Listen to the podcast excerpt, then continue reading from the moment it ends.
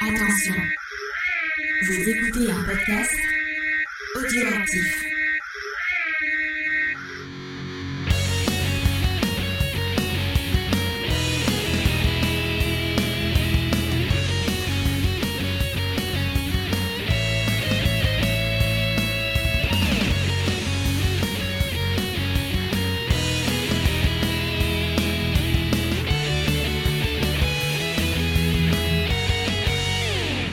Bonjour à tous et à toutes, bienvenue pour un nouvel épisode de Geek en série, un épisode qui est euh, l'épisode de tous les dangers, car c'est la malédiction. Vous en avez parlé euh, lors de notre épisode du mois d'octobre pour Halloween.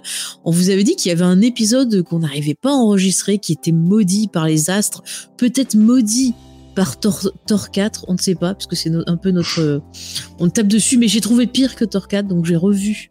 Il sera content de l'apprendre, j'ai revu ma, mon échelle voilà de, de médiocrité. Maintenant, c'est The Monster de de Rob Zombie qui est l'adaptation de la série du même nom. Écoutez, peut-être un jour je vous en parlerai. Mais là, on est là pour parler de The Wire. Enfin, ah, ça va faire du bien. Et pour euh, m'accompagner dans cette euh, mission euh, très à risque, j'ai envie de dire, James est là. Ça va, James? Salut, ça va. Ça va, je suis très content de parler de The Wire, c'est une de mes séries préférées. Ah, J'ai tanné euh, très longtemps euh, Faye avant qu'elle euh, daigne la regarder. mais parce qu'il y avait beaucoup de choses à voir, Faye. Mais pour nous aider, parce que je pense que là, on, on en a bien, bien besoin, on a un spécialiste à l'œil affûté. Il s'agit de Spike. Coucou Il Spike. est en direct de Baltimore. Salut, salut les amis. Bah, je- moi, je suis content de vous retrouver. Ça faisait longtemps qu'on n'avait pas fait un podcast ensemble. Et je suis content parce que Ah moi oui. aussi, c'est une de mes séries préférées. C'est vraiment une série iconique en plus. hein. Ça a marqué toute une génération et ça fait du bien de la revoir encore aujourd'hui.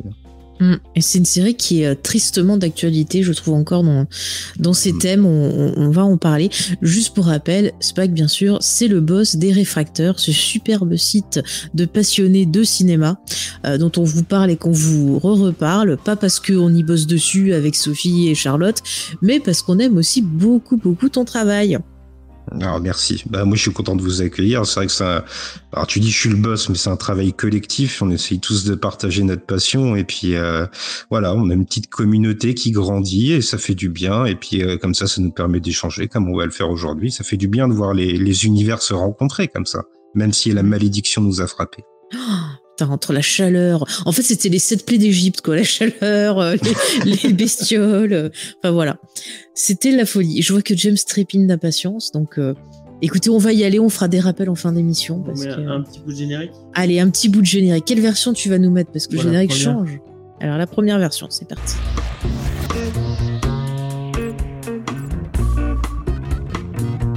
If you walk through the garden, you better watch your back.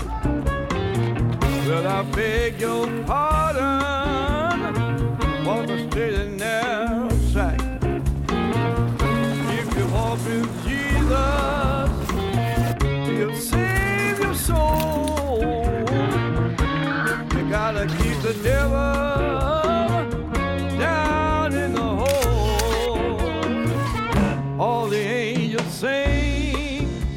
Alors le générique, tiens, je peux te dire déjà avant qu'on commence qui qui c'est. Donc c'est une chanson de qui est chantée, je crois, par Tom Waits. Tom Waits, excusez-moi, qui s'appelle euh, Way de, euh, Doom in the Hall, si je prononce bien, avec mon super accent, et qui est donc en fait à chaque saison, chaque saison, qui est donc en fait à chaque saison euh, réinterprétée de façon différente voilà, euh, dans un style différent de musique. Et ça, je trouve ça plutôt intéressant. Je, je vais en reparler euh, quand on, on aura un peu plus parlé de l'univers et tout ça. Mais pour moi, ça a un lien avec un peu la- l'analyse euh, Ouais. sociologique Moi, je de cette pas vu, série. mais Faye, elle, a, elle a fait toute une analyse à chaque saison. Elle fait, ah, c'est un peu plus machin. Ah, Alors, je suis pas une grande spécialiste de musique, mais je vous dirai ce que j'en ai pensé. Théorie musicale, première D'accord, théorie musicale. Hum, impatient. Mm. Mais euh, il faut que vous sachiez d'ailleurs, cher public, que The Wire est une série comme par exemple Gilmore Girl, et oui, qui est enseignée dans les universités Ouais. et notamment très utilisée dans des cours de sociologie. Et c'est pas Mm. pour rien, parce que c'est vraiment euh, une série qui vous présente un peu euh, bah, le, le cœur des États-Unis, euh, ce, ce, ce côté un peu très, euh, comment on pourrait dire, très punchy, très euh, choquant, enfin, qui vous montre un peu euh, une- un certain visage des États-Unis Bah, qu'on voit pas forcément tout le temps. Hein? The Wire, c'est une photographie de Baltimore, parce qu'on Mm, mm. Et c'est une photographie de, bah, d'une partie des États-Unis. c'est- Oui. Vrai. Et euh, pour souligner ce que tu disais, euh, je regardais avant qu'on commence, je regardais une petite une émission pour me, me remettre un peu dans le. Parce qu'effectivement, ça fait un, ça fait un petit moment qu'on a vu la série, donc j'ai dû me tra- faire un petit travail pour me remettre dedans. Et des gens qui disaient qu'ils s'étaient inspirés de travaux euh, de sociologues. J'ai oublié le nom des sociologues, mais c'est marrant parce que euh, donc euh, ce, ce, ce sociologue spécifique, Mhm. dont, dont euh, David Simon. Attends, attends, ne, ne va pas trop vite, Eh on ben, va. en fait, on va euh, les travaux qui se sont inspirés, euh, donc c'était un professeur de Harvard, et Mhm. ben euh, maintenant, ce professeur de Harvard utilise The Wire Mhm. pour montrer à ses élèves euh, bah, les mêmes, enfin, le c'est un peu le, le diable qui se, enfin, le, le, le serpent qui se mord la queue. Mhm. Euh, avec euh, maintenant, The Wire est devenu un, un sujet, C'est euh, un outil pédagogique. ouais, un outil pédagogique. On va dire comme ça. Euh, bah D'ailleurs, on va parler un peu de, de- de toute cette création. Juste pour rappel, donc The Wire, c'est une série donc qui a débuté en 2002 et qui s'est finie en 2008, qui compte 60 épisodes et qui a été euh, diffusée sur HBO. Euh, donc euh, voilà, la, la fameuse chaîne sympathique. Donc euh, cette Oui, série. euh, Oui, vas-y, Spike. Ouais, d'ailleurs, c'est ce qui est intéressant de noter, c'est que c'est un peu moi ce que j'appelle le premier âge d'or de, de HBO en 2002, Mhm. euh, parce qu'on a des séries comme euh, Oz qui est sur le point de se finir, on a Six Feet Under et Les Sopranos qui sont en cours, et surtout l'année d'avant, il y a eu un gros carton, enfin un gros retour sur investissement en tout cas avec euh, Band of Brothers. Oui. Euh, donc c'est euh, vraiment le, le moment où HBO est en train de décoller et où il va prendre vraiment toute sa toute son ampleur, toute sa stature. Quoi. En effet, donc c'est ça, c'est important de le dire. Euh, Qu'est-ce qu'il y a, James? En France, vous pouvez la voir sur OCS. Elle est, elle est dispo sur OCS et Oui. MyCanal. Et elle était disponible. Enfin, elle a été Moi, je sur vu. euh, Jimmy. euh, Oui, sur Canal Jimmy, j'avais vu quelques et C'était sur épisodes. écoute. euh, parce que The Wire, c'est. C'est le titre original et en français c'est euh, sur écoute. sur Exactement. écoute, ouais. Et les, les coffrets Blu-ray d'ailleurs sont souvent soldés sur Amazon, Ouais, enfin tu vois, euh, pas mal d'enseignes. Donc profitez-en. Euh, il est important quand même de parler des créateurs de cette série pour euh, bah, vous aider déjà à comprendre comment elle est née, quel est son contexte et pourquoi elle est si particulière. Donc on doit cette série à deux personnes qui sont David euh, Simon et Ed Byrne. Donc euh, David Simon, il est né dans les années 60, c'est un écrivain, un journaliste et un scénariste. Euh, il est d'origine euh, juive et il a travaillé pendant 12 ans au Baltimore Sun. C'est super important. mais c'est- ça va être important. Alors, euh, il a commencé sa carrière en écrivant euh, Homicide, A Year on the, Killing Street, je vais y arriver, qu'il a coécrit déjà donc avec Ed Burns. Je vais vous parler un peu plus de lui après. Donc, ça s'inspire justement ben, de euh, son, son vécu en tant que journaliste. Il a aussi écrit un autre livre qui s'appelle The Corner, A Year. Euh, aussi in the Killing Street, mais je me suis trompée, c'est The Corner, par un tout court qui lui servira d'inspiration euh, pour la série de NBC Homicide. Alors je sais pas si euh, vous vous rappelez de cette série. Non, euh, moi j'ai vu, alors je sais plus sur quelle chaîne ça passait, mais c'était vraiment pas mal. Hein. Déjà on voyait un peu euh, tout ce qu'on va retrouver dans euh, dans The Wire où on avait vraiment bah, euh, euh, une certaine réalité du travail de policier, à quel point c'était compliqué, à quel point bah, la, la société c'était pas euh, soit t'es gentil, soit t'es méchant, c'était très nuancé. Enfin c'était vraiment très très intéressant. Euh, donc ensuite lui, il va continuer euh, en 2010, il va adapter Génération Kill, puis ensuite il va créer en 2013 Trémé. Euh, donc pareil, c'est une série, si je me rappelle bien, euh, James, Alors, euh, si tu c'est veux nous en parler, tu l'avais sur, vu. euh, c'est une série sur. euh, euh, merde. euh, Saint-Louis. Nouvelle-Orléans. La Nouvelle-Orléans, oui, quoi. Euh, sur la Nouvelle-Orléans, euh, et c'est l'après Katrina. Euh, et ça s'intéresse, euh, bah, enfin, on suit plusieurs personnages euh, Mhm. donc euh, qu'on qu'on bah, qu'on vécu euh, Katrina de plein fouet. Donc pour rappel, Katrina c'est un ouragan euh, euh, qui a fait beaucoup beaucoup beaucoup, de victimes euh, euh, à la Nouvelle-Orléans et euh, qui a, en fait le, le problème c'est que ça a été super mal géré par les euh, par les euh, par les la municipalité et qu'il y a eu beaucoup de morts euh, et euh, et donc bah, c'est un peu euh, ces gens qui ont vécu un, un espèce de de ce, ce chaos qui nous qui vont devoir reprendre une vie normale. Mhm. et moi c'est vraiment une série que c'est un peu une antithèse de, de The Wire. C'est une série beaucoup plus positive Mhm. et c'est intéressant parce que ça s'intéresse beaucoup. Et, enfin, il y a toute une culture autour de la Nouvelle-Orléans, autour, autour de, son cana- de son carnaval et de sa musique Mhm. qui est super intéressante. Moi, je vous conseille. euh, si vous avez aimé The Wire, vous aimerez être aimé, euh, je pense. Ah, mais d'ailleurs, c'est bon de préciser aussi que ben tout ça, il le fait avec Ed Byrne, avec qui vraiment ils s'entendent très bien, et tous les deux, ils ont euh, euh, cette- ce principe, c'est que euh, ça doit représenter la vérité. Ça doit toujours avoir un côté euh, très euh, documentaire, côté qui va ressortir aussi dans la réalisation de leur série. Tu n'as pas parlé de The Corner qui, qui arrive avant. euh, euh, Ah oui, c'est The vrai que euh, The, Cor- bah, The Corner, c'était un The bouquin Corner, qui a servi à faire le- homicide. C'est une espèce de saison zéro de. Ah, parce qu'ils ont aussi fait The Corner avant, ça je l'avais pas. Ouais, ils ont D'accord, adapté. ok. Ok, bah en fait. The Corner, c'est euh, c'est sur euh, donc un, un, un corner. euh, donc, pour, pour expliquer, c'est un endroit où. Un coin de rue, un coin de rue un peu. Et euh, donc, en fait, c'est vraiment. Je crois qu'il avait écrit un bouquin. euh, Ben, je l'ai dit il y a deux minutes. Oui, mais c'est ce bouquin, c'est vraiment une adaptation stricto sensu de, de, de ce bouquin-là. On s'intéresse vraiment au côté vraiment que euh, drogue là pour le coup. On suit un, un, dealer qui va devoir euh, gérer Je dire un droguiste. un droguiste. Non, j'allais pas dire un droguiste. J'ai des droguistes. euh, J'invente des mots, j'aime bien. souvent. Mais non, euh, moi je l'ai pas vu The Corner, mais apparemment c'est vraiment ce, qui, ce qui a ce qui a ce qui a construit euh, euh, The Wire. euh, Ok, le- d'accord. Ok. Euh, bon, en tout cas, après par la suite, euh, une autre série que tu avais vue, tiens, en 2017. euh, alors, je vais essayer de le bien le prononcer. The, The Deuce. The Douche. The Douche. Euh, c'est très très très bien. Euh, Moi j'aime. C'est sur OCS aussi, il me C'est semble. sur hein. OCS. Euh, Mm. C'est sur euh, donc The Douce, c'est sur euh, le Manhattan euh, d'avant euh, que ça devienne euh, un, un endroit pour hipsters et pour euh, euh, parce qu'en fait il y avait toute une rue qui s'appelle de c'est le nom de la rue? Non je sais plus si c'est le nom de la rue.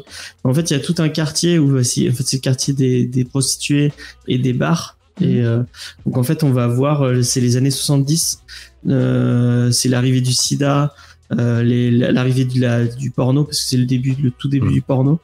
Euh, et euh, donc c'est euh, c'est la vie de ce quartier euh, avec euh, plusieurs personnages qui le vivent Euh, avec les, les par exemple les, les, les clubs gays euh, qui commencent à, s'implanter le sida qui commence à, Tu à décimer un peu tous les euh, et vraiment c'est une très grande série bon qui parle beaucoup de cul. Donc euh, vraiment je c'est un petit trigger warning il y a, y a beaucoup de ça parle du porno l'industrie du porno euh, au niveau de la prostitution on voit de la prostitution très très jeune.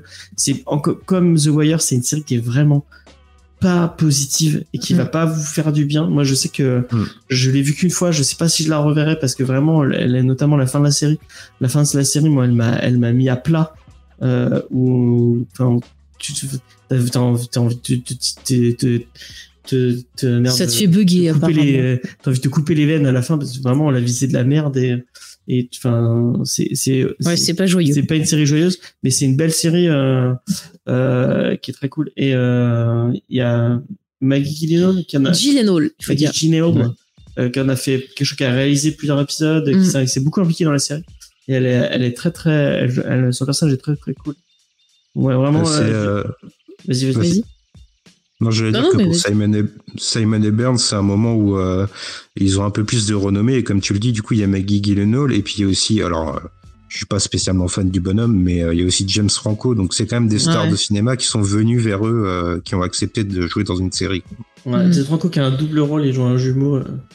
il joue deux connards pour ouais changer. il joue deux connards c'est vrai en plus Ouais. Tu l'as vu toi euh, euh, Spike? Ouais, j'ai vu les premières saisons. Alors effectivement, t'as as raison d'appuyer sur le côté euh, euh, désenchanté, hein, parce qu'on pourrait Ouais. se dire euh, le porno, euh, bon bah, de quoi, euh, pas moi personnellement, mais les gens sont confrontés à ce qu'ils voient sur leurs écrans. Et là, c'est l'envers du décor. C'est derrière les caméras, c'est tout ce qui se passe de de vicieux et de, enfin, il y a aussi l'émergence de la drogue qu'on perçoit. ouais. Euh, c'est vraiment une série euh, profondément noire, euh, défaitiste et, et qui, euh, qui capte euh, l'ambiance de cette époque. C'est une, c'est une, une plongée euh, suffocante, moi je dirais. Il y a une image un peu, on voit toutes ces, ces campagnardes qui, qui, euh, qui, qui se disent ouais, je vais aller à New York pour réussir ma vie parce Oui. que je suis, euh, je suis, euh, euh, je suis perdu dans ma petite campagne au fin fond des États-Unis. Tu les vois débarquer à New York, se font prendre, euh, se fait alpaguer par un, par le premier mec sur lequel elle tombe. Et puis tu les, enfin, il y en a une notamment dont j'ai oublié le, le nom, qui euh, qui on voit tout le long de la série. Mm. Et vraiment, c'est la descente aux enfers de cette Mais meuf. tu vois, ce qui est, enfin, ce qui est pas marrant, mais ce qui est étonnant, c'est qu'en faisant des recherches, euh, il y a beaucoup de d'auteurs, euh, voilà, de scénaristes et tout, qui citent le travail justement de Simon et Byrne en Mm. exemple. Et t'as beaucoup, genre Amy Power par exemple et Michael Schur, qui disent que en fait, la façon dont ils écrivent leur leurs histoires, en fait, ça les inspire beaucoup dans leur façon d'écrire. Et Michael Schur disait que euh, bah, le travail sur The Wire, la façon dont la série était réalisée, euh, la façon dont c'était écrit, bah, en fait, ça l'a beaucoup inspiré pour Park and Recreation. Alors que et c'est ça, en fait, toute la réalisation de la série, euh, ça vient euh, de, de ça. En fait, même The Office, le côté documentaire et tout, bah, apparemment, c'est inspiré de, de, Ouais, de The Wire. Et je trouve ça marrant. Et même, par exemple, Robert Kirkman disait aussi s'inspirer de leur travail, par exemple, sur euh, bah, quand il a travaillé sur Walking Dead, sur des trucs comme ça. Ouais, non, mais c'est pas étonnant. hein. Mm, mm. Parce que ça a influencé vraiment beaucoup, beaucoup de monde. hein. Ouais, ouais. Euh, tu veux rajouter quelque chose, euh, Spike, ou c'est bon, je continue? Euh, tu défiles les séries encore? Ouais, là, je finis juste son travail et après, je parle de euh. Par contre, je une connerie, sur la. Oui, qu'est-ce que Le c'est? générique, c'est pas euh, Tone Wave, c'est la saison 2. Ah, Euh, bah, je sais pas, c'est ce que j'ai trouvé sur IMDb. bah, sur euh, Donc, Wikipédia, le, le- le- la première saison, c'est The Blind Boys of Alabama. D'accord, ah, Ah c'est le nom du groupe. ok. sûrement. Bon, bah écoute, je sais pas, moi je te dis IMDB, ma source. Voilà. Bah, on, aura, on aura dit. On aura deux dire, sources. hein. Bah écoute, en tout cas, ça change pas la, ça change pas le titre de la chanson, juste l'interprétation. c'est- Ouais, c'est The Way Down on the Hall. Mm, mm. Merci. Donc je continue. En 2020, il a fait une série qui était plutôt pas mal, qui s'appelait The Plot Against America, Mm. où justement euh, on parlait bah, de communisme, on parlait de famille juive, donc il pouvait un peu utiliser son son éducation. Il y avait Winona Ryder, que des bonnes choses. Il y avait euh, comment il s'appelle l'autre pas John acteur Turturro Voilà, John Torturo. C'était vraiment pas mal. Et là, dernièrement, bah, avec son copain Ouais, bah, il- oui, vas-y.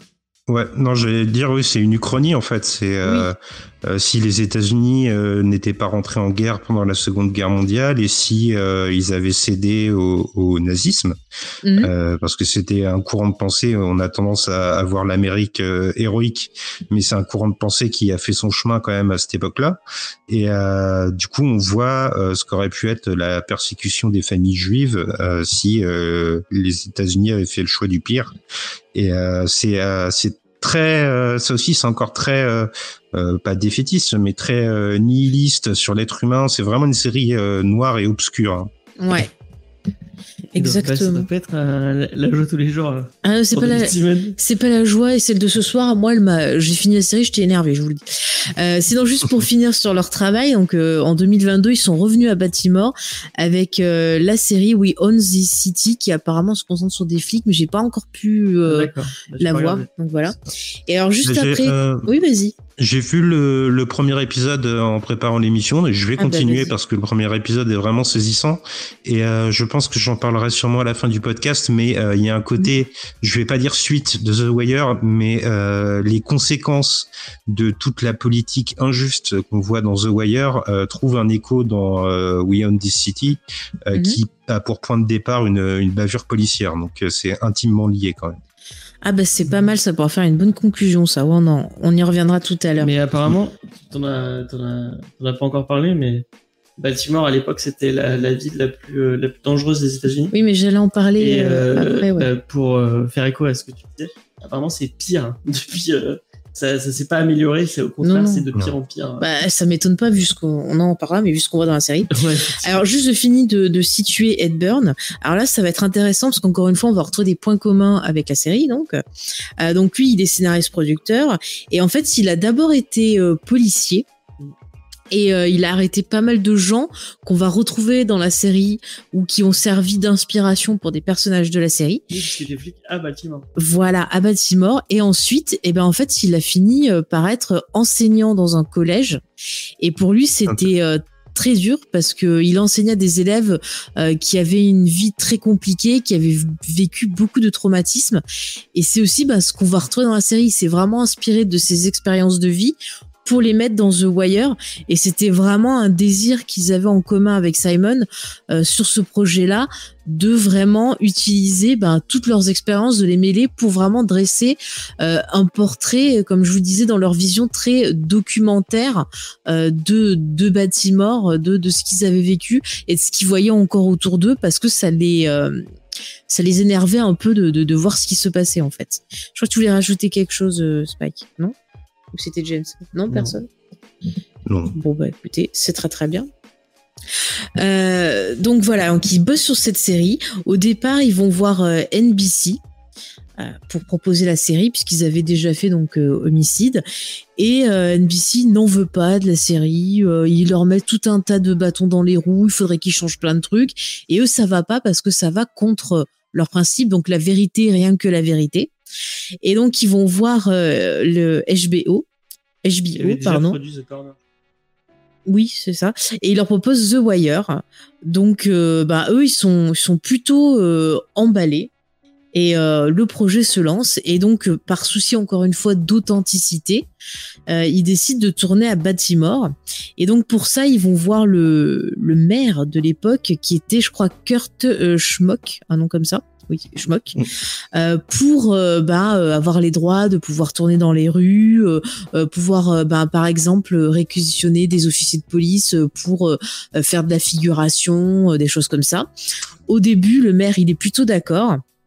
Et euh, bah, quand il va découvrir ce qu'est la série, ce qu'elle raconte, et surtout quand ça parle de politique, et ben ça va pas lui plaire. Et pendant tout le tournage, euh, il va en gros euh, les faire chier le plus possible, en par exemple demandant des sous, en disant ah bah il y a une taxe à payer, il y a un truc à faire. Vous savez comme dans l'épisode des Simpsons quand il tourne, euh, comment il s'appelle là, le, le super héros. Ah purée, Acti- euh, ah oui, euh, Radioactive Man. Quand ils vont tourner le film Radioactive Man à Springfield et que le maire il demande tout le temps des taxes, des trucs comme ça, et ben le maire de Baltimore c'était ça. Euh, quand il pouvait par exemple empêcher euh, l'arrivée de matériel sur le tournage ou euh, euh, ralentir, euh, par exemple s'ils avaient besoin de bloquer une rue, ben ils ralentissaient pour que ils perdent du temps. Enfin voilà, il leur mettait. c'est sûr que plein Martin- de bâtons dans les euh, Ah ben je sais pas moi, c'est ce que j'ai trouvé une fois de plus euh, sur euh, IMDb pour le nom du maire. de Voilà. 99 à 2017, c'est Martin O'Neill. Et ben encore une fois, IMDb dit des conneries. Ou c'est Wikipédia, un des deux. Voilà. C'est peut-être le maire qui est venu changer son nom sur IMDb. Ouais. C'est possible Il aussi. accuse pour un opposant. sur Wikipédia. Pour pas qu'on moi qui ai sache. conneries. Non, non. Bon, bref, c'est pas grave, on s'en fout. En tout cas, ça change pas que c'est un connard, donc il les a euh, vraiment euh, saoulés jusqu'au bout.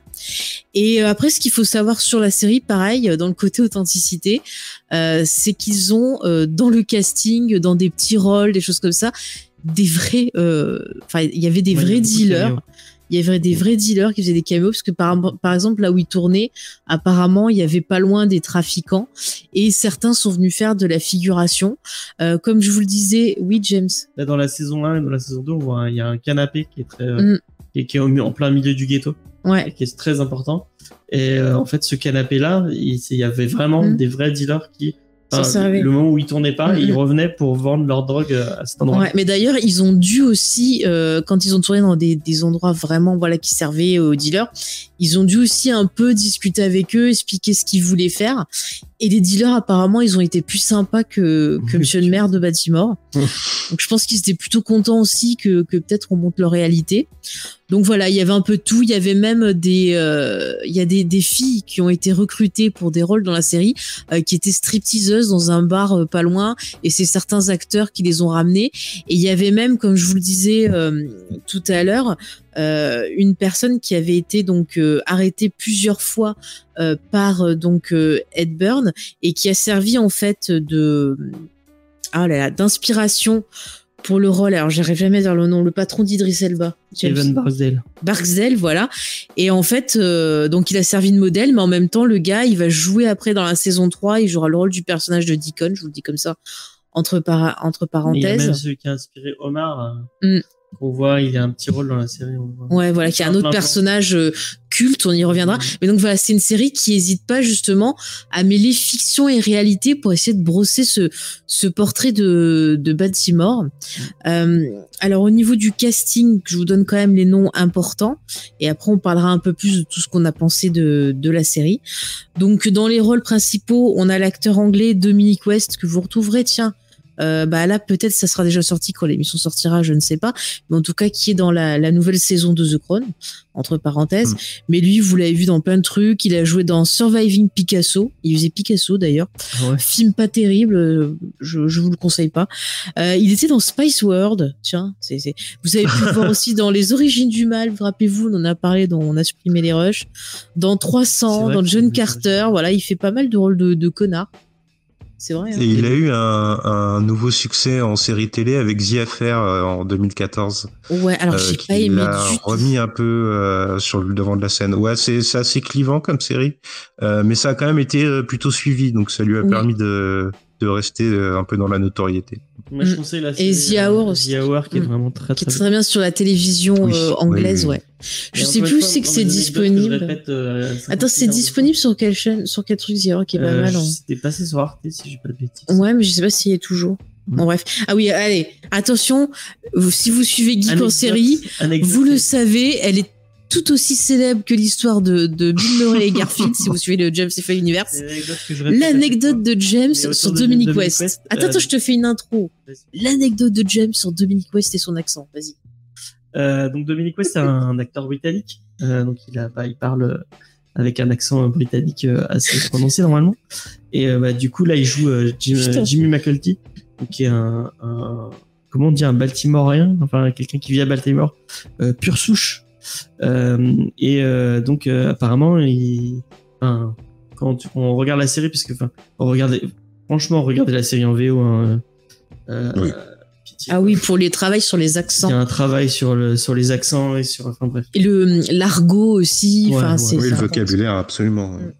Euh, et donc euh, il, il- apparemment il limitait le- l'accent de Baltimore mieux que personne à tel point que en fait à la fin euh, de la série à la, euh, ils ont fait une soirée euh, donc ils ont fait une soirée avec euh, l'équipe technique et tout. Et donc il a repris euh, sa façon de parler normale. Et toute l'équipe technique était abusée parce qu'ils pensaient tous qu'il venait de Baltimore et qu'il n'était pas britannique. Euh, et il y a des gens qui enfin qui ont dit mais mais t'es anglais? Mais comment ça se fait? Je sais- parce que en fait il, il avait tellement l'habitude de tout le temps utiliser. Parce que même quand il tournait il, il gardait l'accent pour pouvoir le pouvoir le, le, le garder tout le long Euh, et euh, donc euh, il y a les gens avec qui il avait travaillé pendant euh, parce que la série elle a duré longtemps quand même hein, et des gens avec qui il avait travaillé pendant six ans pensaient qu'il était vraiment qu'il était euh, qu'il était américain enfin qu'il était vraiment de Baltimore alors que non pas du tout tellement son accent était euh, euh, était parfait Voilà. voilà J'espère que vous l'avez aimé. C'est peut-être c'est la. pas la cinquantième fois Attendez, quand on fera la, la dernière saison de The Crown en bonus, il va nous, nous la ressortir. sûrement sûrement Aïe, aïe, aïe. Euh, bon, je continue sur les flics dans les rôles un peu euh, importants. Donc, on a euh, dans le rôle de, du lieutenant, enfin Daniels, parce qu'il change beaucoup de de grade.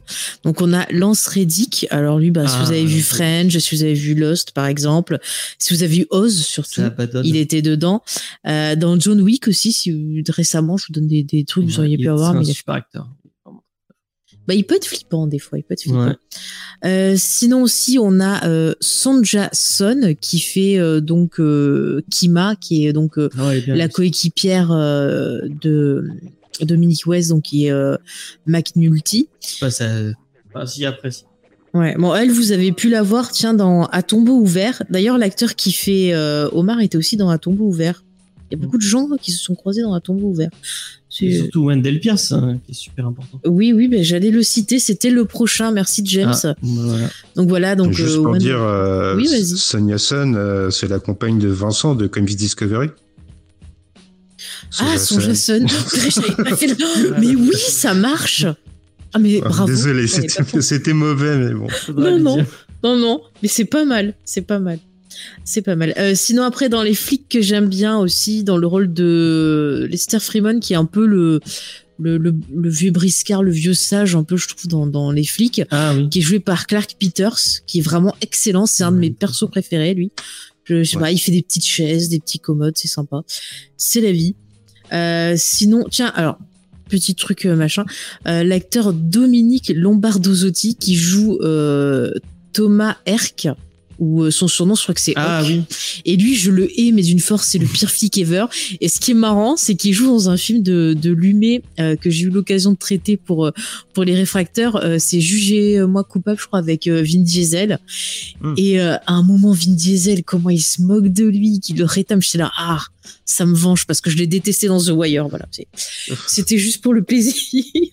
Aussi Frankie Herfezen qui fait le, le préfet de police euh, Burrell. Mm. Bah, il y a tellement d'acteurs. hein, Il y a tellement temps- il y a, y a l'autre, il y a l'autre saloperie au niveau des. Allez, je le fais les politiciens parce que c'est un peu le côté soi-disant de la justice. Mais par exemple, vous avez Aidan Gillen. Si vous avez Ah, aimé. Game of Thrones, hein, je pense que vous savez. Carcetti. Hein? C'est Carcetti, c'est. Voilà, mais si vous avez vu euh, Game of Thrones, Carcetti? vous savez euh, qui qui joue. Il a la langue euh, un peu trop pendue pour son bien, si vous voyez ce que je veux Ah, dire. dans, dans la politique aussi, à ton préféré, le sénateur Clay Davis. Espèce de, de pute.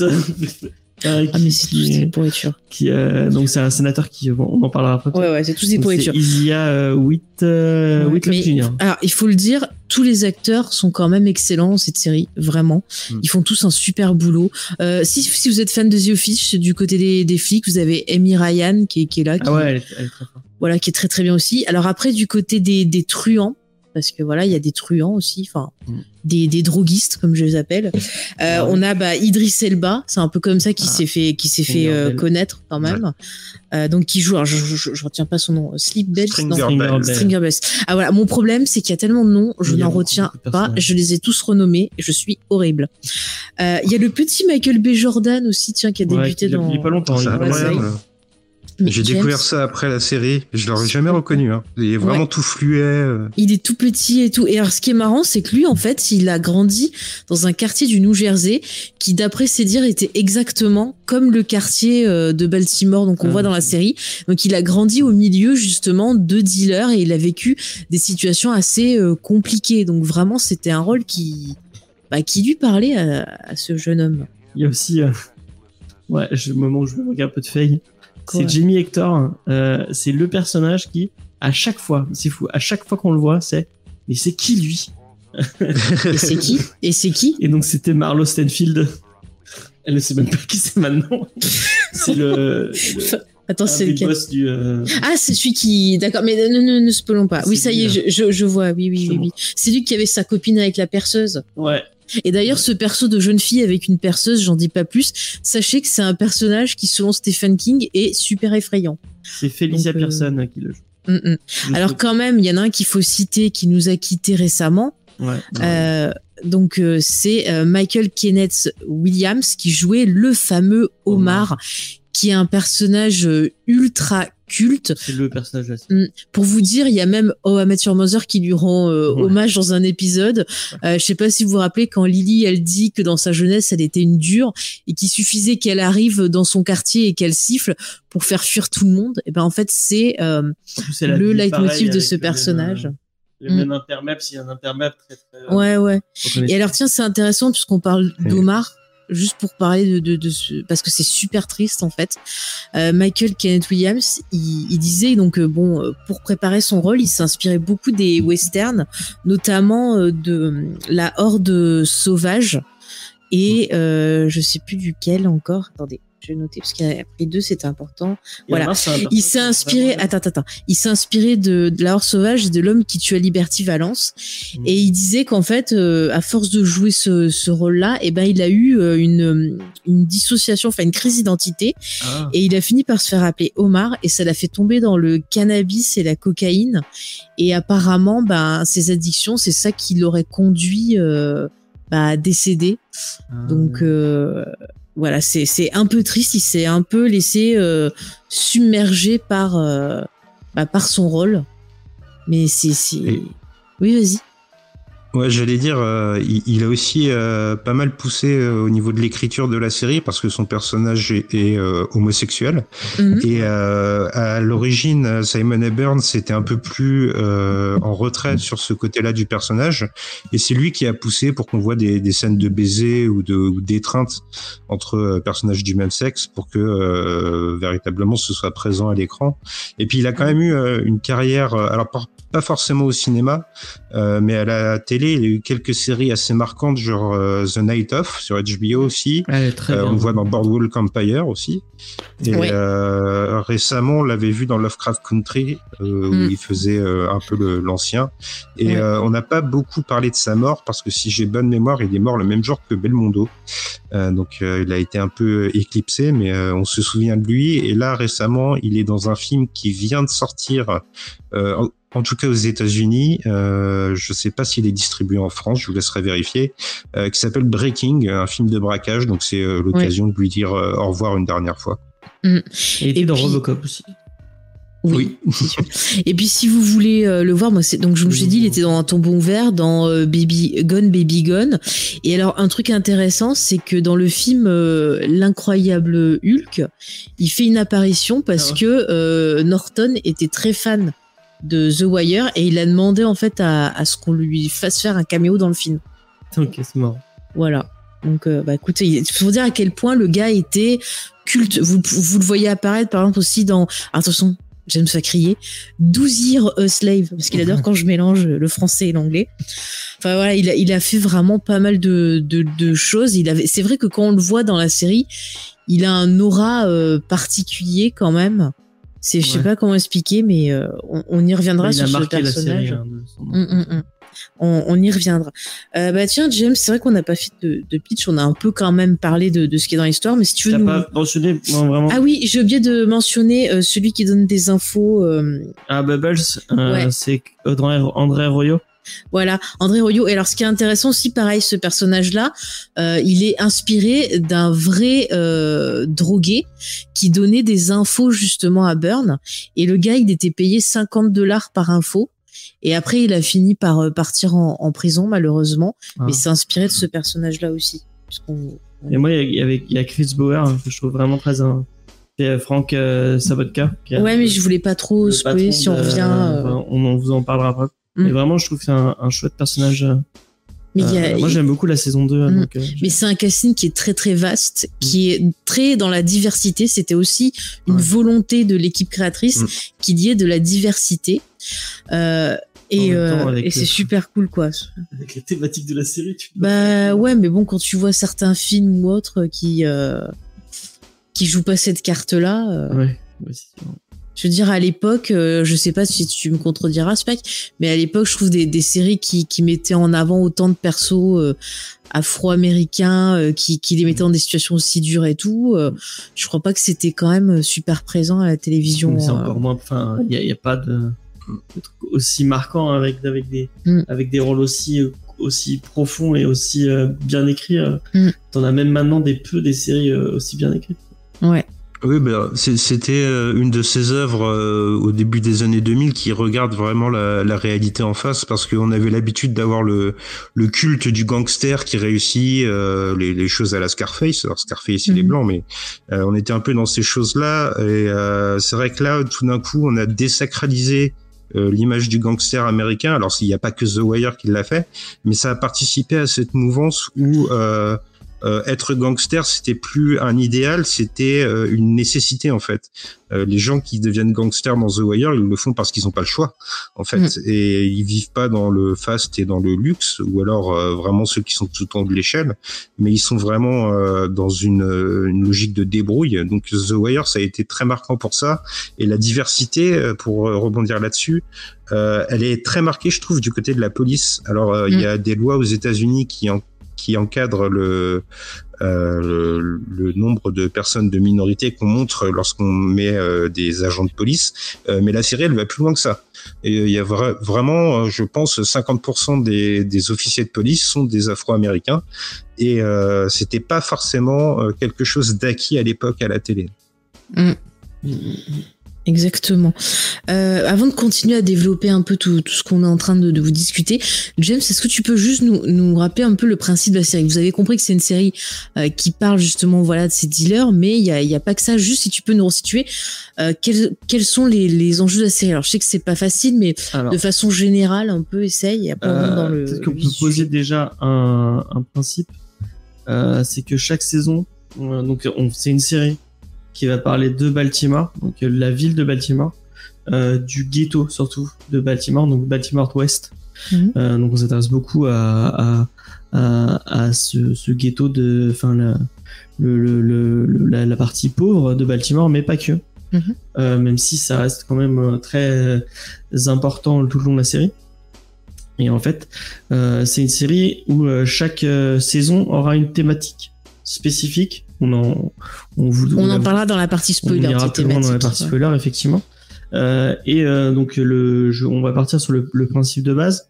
On va suivre euh, un personnage en particulier qui s'appelle Jim McNulty, donc qui est, qui est un flic de la criminelle au début, qui veut à tout prix m- marquer, euh, non peut-être pas marquer, mais il, il, il- enfin au début on le sent qu'il est un peu désabusé, qu'il a l'impression que son travail mène, à- mène un peu à nulle part Mhm. et qu'il a envie de- d'arrêter vraiment des gens et de faire euh, de faire vraiment euh, euh, du vrai travail de police et donc qui va en, en tirant un peu de trois ficelles va arriver à lancer une espèce d'équipe euh, euh, enfin de de de- d'équipe un peu un- pas undercover mais qui qui peuvent faire Un peu spécial, voilà. une équipe un peu spéciale qui vont commencer à, euh, à essayer de trouver un moyen de d'écouter, de lancer des écoutes euh, de certes, de, des, des, des gens qui vendent de la drogue pour essayer de les arrêter. Et donc la première saison, Bah, on va suivre tout être ça un peu. C'est un peu le fil rouge de la série quand même. ouais. Mais surtout la première saison, c'est bah, c'est euh, comment la police et les gangs interagissent, Mm. comment les gangs grandissent et comment euh, bah, en- la ville de, de Baltimore vit quoi et ce et effectivement c'est pas le parce que comme j'ai dit tout à l'heure Baltimore c'est la ville la plus dangereuse des, des, des États-Unis euh, à cause de son Dis euh, pas ça, monsieur le maire, il va venir te taper. Il voulait pas qu'on dise ça. je suis désolé, euh, monsieur le maire, mais euh, c'est on, on le voit hein, tout le long de la série, le nombre de, de morts et de et de et de c'est une ville très dure, c'est une ville euh, très, où, où les euh, les inégalités raciales et les inégalités sociales sont sont abusées. Mm. et effectivement il y a il y a un côté très faste à la à, à la à la, à la ville qu'on voit un peu. Mais il y a surtout euh, ces ghettos où vivent euh, bah, surtout des surtout des Afro- enfin surtout des noirs et des afro-américains. Euh, et euh, où euh, comme disait euh, comme disait euh, Spike tout à l'heure euh, pour survivre Mm. bah il n'y a pas beaucoup de choix que euh, bah, de bah, de vendre de la drogue ou, ou euh, bah, pour survivre c'est compliqué quoi tu Ouais. c'est donc et on va suivre plusieurs plusieurs personnages euh, donc dans le monde de la dans le monde des, des dealers et même euh, on va suivre des enfants hein, qui, Mm. qui essayent de suivre dans, dans ce quartier là voilà Ok.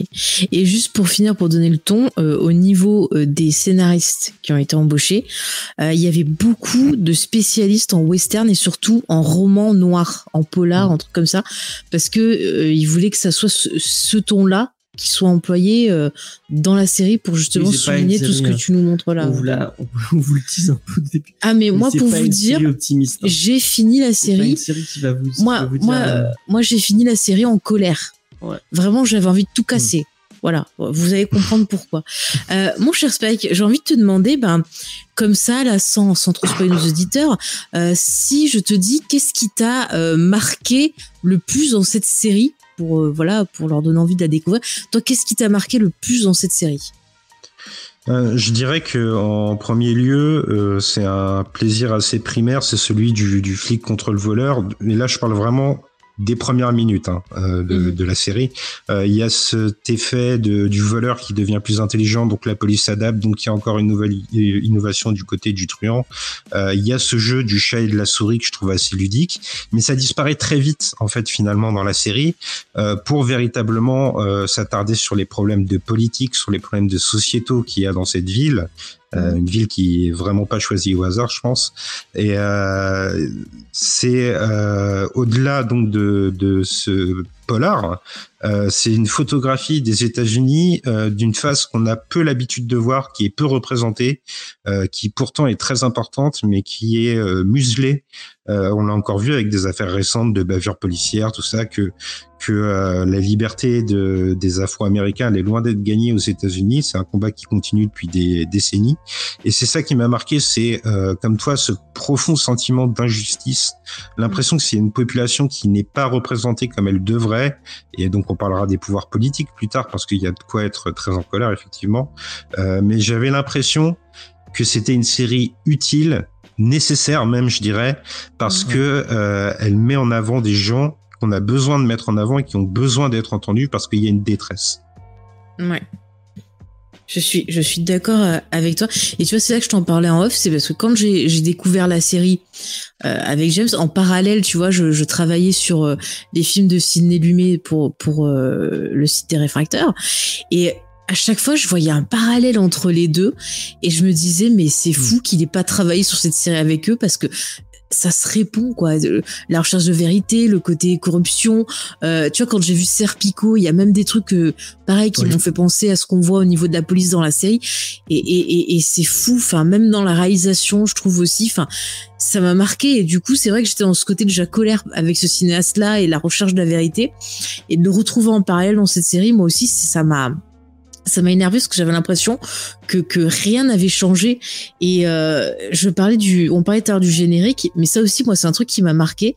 C'est que je trouvais que le générique les différents euh, tons pour moi c'était un peu comme si on avait euh, une histoire euh, de euh, bah, de la musique euh, afro-américaine où ça commence avec du blues et ça finit avec une musique un peu pop qui me faisait penser tu vois un peu hmm.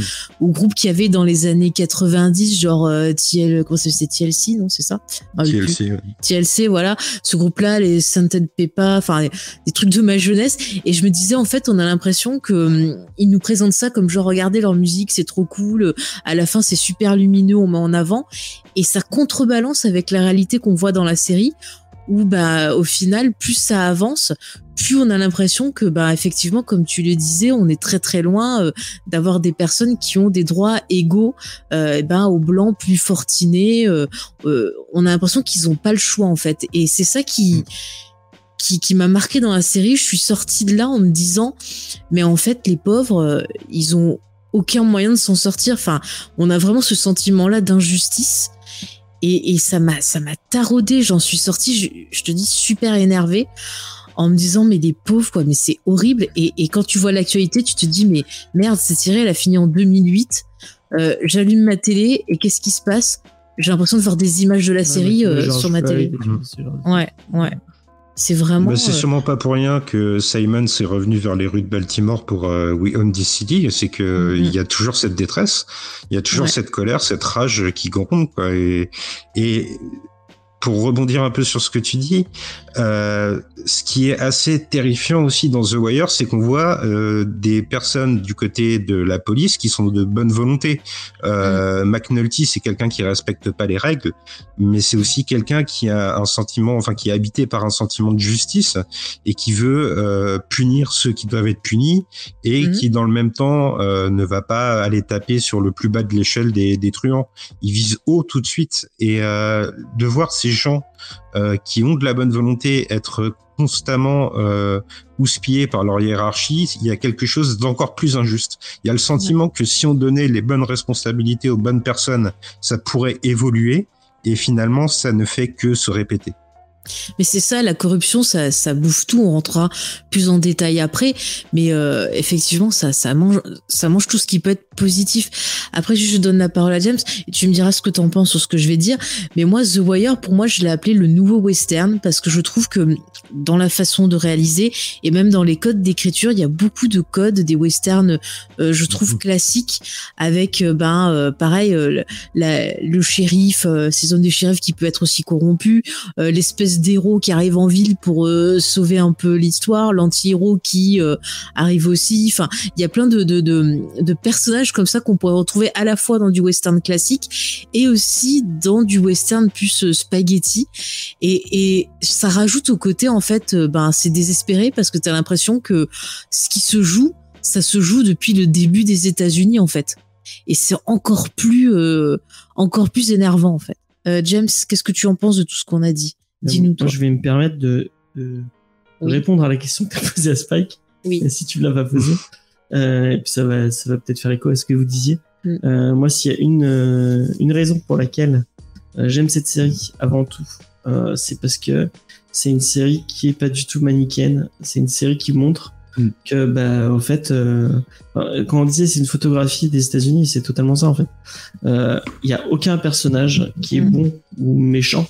Ils sont tout tout est gris. Il n'y a pas noir et blanc. Il y a que y a que de la nuance. Euh, euh, McNulty dont on parlait au début, euh, donc euh, effectivement, euh, c'est un mec qui cherche une justice, euh, qui va qui va essayer de de passer au travers du système euh, pour euh, réussir euh, réussir à arrêter les, les méchants. Mais euh, bah, quand on commence à, à, à le connaître, c'est un mec qui est infidèle, c'est un mec qui est alcoolique, c'est un mec qui est obsessif euh, au point dans, dans Obsessif? de- obsessif, euh, bah, il a des obsessions et Ah, obsédé Non? Ça se dit obsessif? Bah oui, je pense. Ah, je pas, j'ai un doute. Obsessif, hein, je pense. Oui. Ah, bah d'accord, excusez-moi, j'apprends C'est un des mots. mec qui est obsessif. Eh ben, j'apprends grâce à Geek en série. Voilà. C'est un mec qui est obsessif, euh, qui, a, qui, est, enfin, qui, est, qui, est, qui est prêt à tout, qui est prêt même à sacrifier des collègues et, et à sacrifier euh, son entourage pour réussir à, ce, à ce qu'il veut, ce qu'il veut, ce qu'il veut faire. Euh, et, euh, et bah, en fait, euh, bah non, c'est un, on pourrait penser que c'est un héros, mais non, c'est c'est c'est c'est un sombre connard. Ah, mais je le déteste. Euh, Stringer Bell, euh, donc qui est un peu son Idriss Elba, c'est ça? Oui, c'est Ouais, trompée. effectivement. Donc, euh, qui au début de la, au début de la série, euh, Mm. c'est un peu le pendant de, de, de McNulty. euh, Mais lui aussi, il a un putain de charisme. euh, le, ouais, il, y a des fois même, il est flippant. Il y a des fois, il est flippant. Idriss Elba a la quintessence de, de Mm. son charisme, effectivement. Euh, donc, qui est, euh, qui est le dealer de drogue par excellence. Euh, qui euh, qui euh, qui pourrait paraître euh, super cool avec euh, avec 15 15 coups d'avance sur tout le monde mais en fait euh, bah lui aussi c'est un connard euh, qui qui qui est un, et plus on en, on en apprend sur lui plus on en apprend c'est un, un personnage qui est très petit au final et qui, qui a des ambitions assez petites et qui et qui qui va finir comme il va finir donc euh, c'est c'est ça qui est, qui est bien c'est que tout euh, tout est gris et Mm. euh, et il y a Et dans chaque domaine, on verra qu'il y a différents domaines. ouais. Et tous les Il y a, domaines, il y a de la pourriture de euh, partout, pour en fait, On hein. va dire, ah bah lui, c'est Mm. C'est un connard fini. Non, bah non, il y a, enfin, c'est plus, c'est plus complexe que ça. euh, mais j'ai envie de te dire, James, euh, est-ce que le vrai ennemi, est-ce que le vrai méchant, c'est pas la société américaine elle-même? Mais c'est ce que j'allais dire, en fait, Ah ah il- c'est tous ces personnages donc, qui sont, qui sont, en fait, qui se font écraser par le capitalisme, quoi. et qui sont, ils se font Mm. écraser par le système de Baltimore, quoi. Et, en- et c'est encore pire, petit spoiler, quand on voit l'éducation, où vraiment, euh, enfin, euh, euh, j'ai beaucoup aimé, il y a, une, saison spécifique sur l'éducation, quand vous finissez cette saison-là, Ah bah, elle est dure. pour, pour résumer, si vous avez vu le film Esprit rebelle avec euh, Michel Pfeiffer, bah c'est de la gnognotte à côté. hein. C'est gentil Esprit rebelle à côté, Ouais. voilà. Petit hommage à Couillou, écoutez, qui nous a qui nous a quitté aussi. Ouais, c'est effectivement. Mm, mm. Euh, donc ouais. Merci James. Il, il a l'air trompé d'un coup. non mais voilà, c'est vrai que c'est une série qui est vraiment, euh, encore une fois, j'aime beaucoup ce mot, mais ça me plaît quand c'est comme ça. C'est une série qui est très viscérale. Euh, on, regarde ça, on peut pas rester insensible. Il y a vraiment des épisodes où euh, j'ai fini la bouche ouverte, complètement incrédule de ce que je voyais. Je me disais c'est pas possible, ce monde est pas aussi pourri quoi. Je pensais à Cabrel quand il dit est-ce que ce monde est sérieux? Et ben voilà. Il avait raison. Je pensais pas qu'on on amènerait Le point Cabrel. Non, mais c'est vraiment une série qui prend au trip, que ce soit bah, par son écriture, mais je trouve ça d'une d'une justesse. C'est hyper rythmé. Il y a beaucoup de, de dialogues euh, qui sont écrits, bah, simplement, c'est pas une série qui va te faire des phrases, euh, tu vois, des phrases choc pour faire des slogans à mettre sur des t-shirts, mais ça va être choc par le Et poids pourtant, des ça mots. commence avec une pause.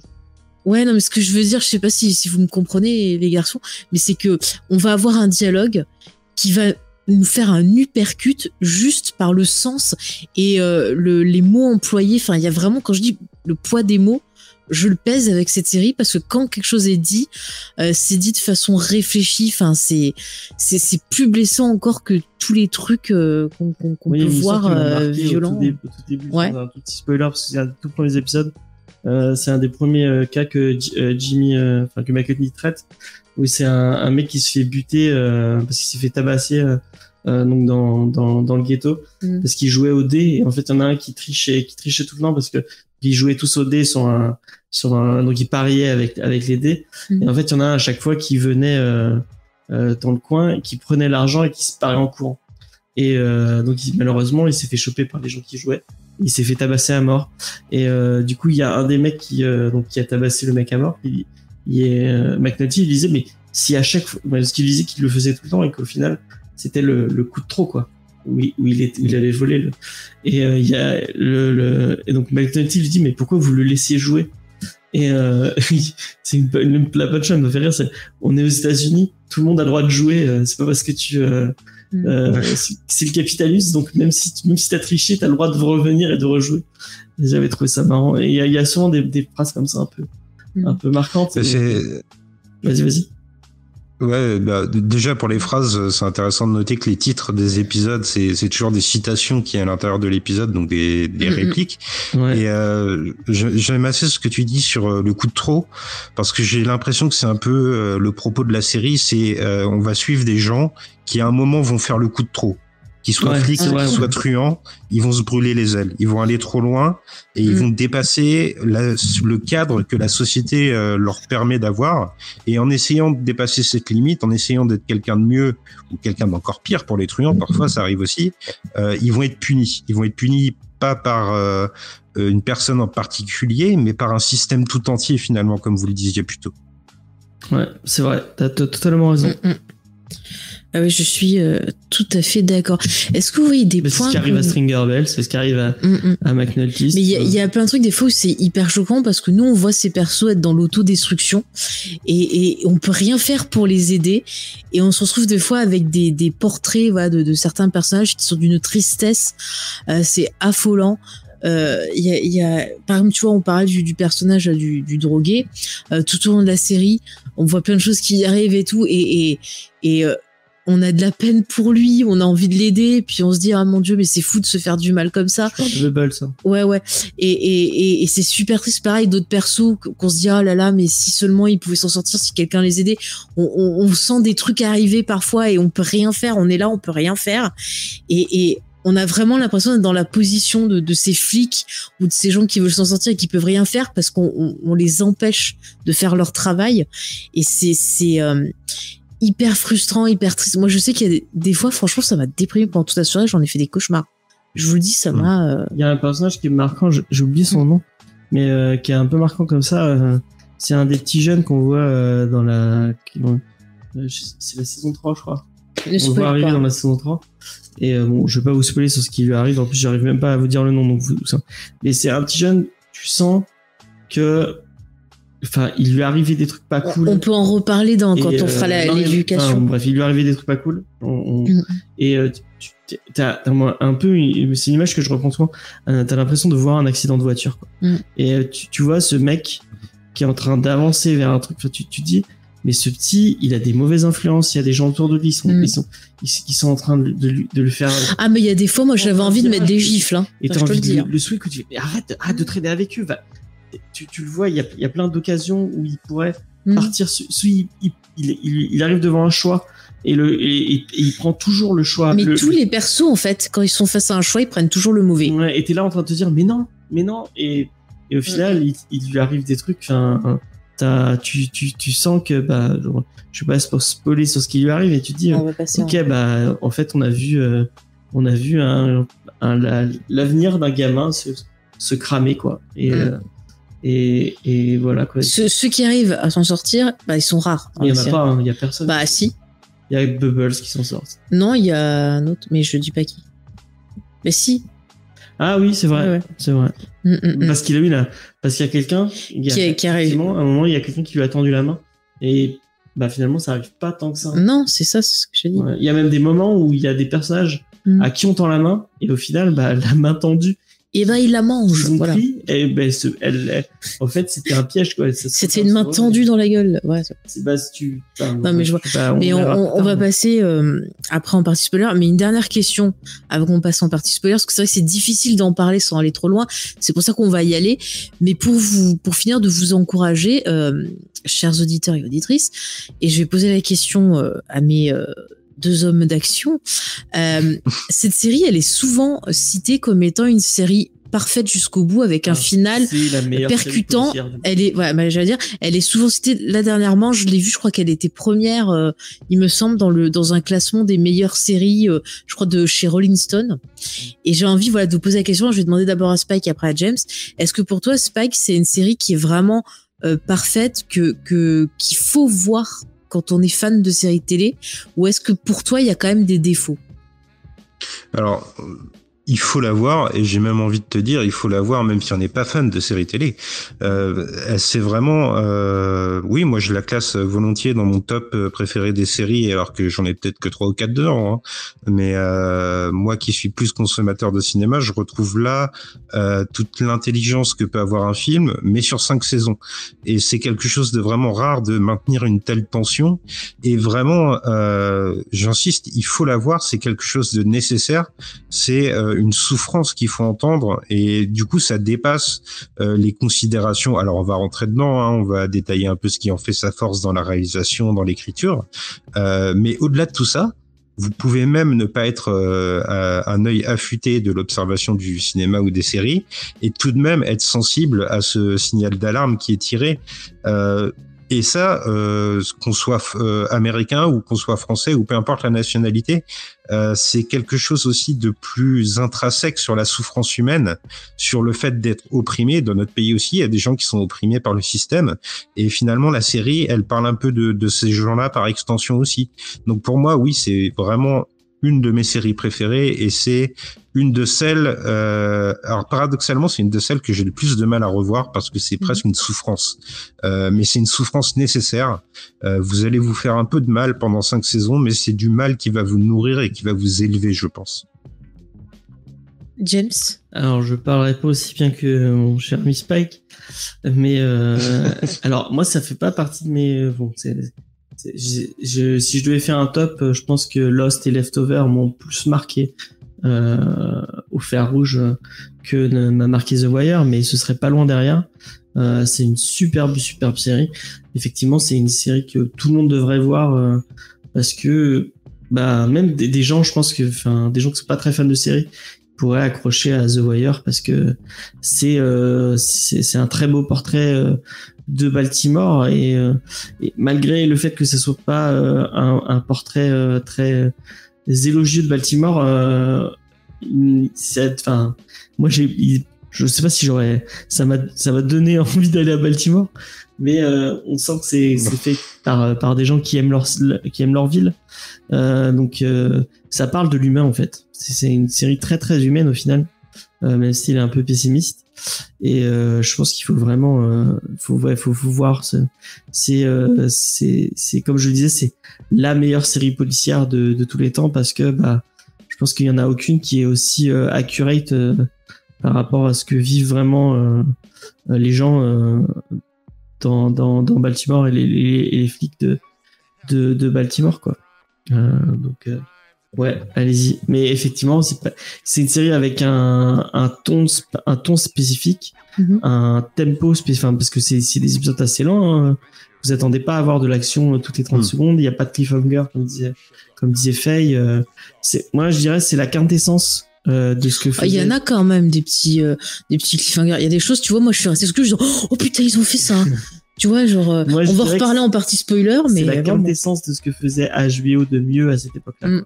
C'est la meilleure série Mais- de cette époque. Quand tu regardes Oz, tu regardes Soprano, tu regardes. Enfin, c'est vraiment le mieux de tout ce qu'ils ont fait c'est le, le, le haut du panier de. Mais moi, j'avoue, par exemple, tu vois, les, les Sopranos, je sais qu'il y a beaucoup de gens qui adorent la série, mais moi, euh, j'ai beaucoup de mal. En fait, euh, j'aime beaucoup la partie euh, euh, psychique, j'allais dire, Oh, la, la partie avec la psy Mhm. et les rêves, mais la partie euh, ben euh, mafia. Moi, j'ai j'ai j'ai du mal, j'ai du mal vraiment à rentrer dedans. Après, c'est peut-être parce que j'aime pas le genre, mais je le trouve moins bien écrit que The Wire. Ouais, mais je trouve que c'est moins Mais bien écrit que The Wire et je trouve que c'est beaucoup plus vulgaire. Et au final, bah, Ouais, moi, ça me fait pas, hein. Décrocher. Je sais pas. Ah, bon, il y a des scènes bien vulgaires aussi dans, dans The Wire, mais c'est intégré d'une façon que, bon, ça passe mieux, mais je trouve que. Après, les Sopranos, on voit que les le- Sopranos, on voit que j'aime pas du pendant, euh, des, des mafieux. quoi. Mm, mm. Alors que là, t'as le, t'as le, t'as les- Bah là, ce qui est bien, c'est une série qui maîtrise très bien le, le point de vue, Ouais. donc qui arrive à, à changer tout le temps son point de vue, qui va euh, le déplacer de saison en saison pour nous offrir justement, euh, comme on l'a comme on l'a tous euh, dit, ce, cet instantané de, de Baltimore. Et ça, c'est vraiment ce qui m'a plu.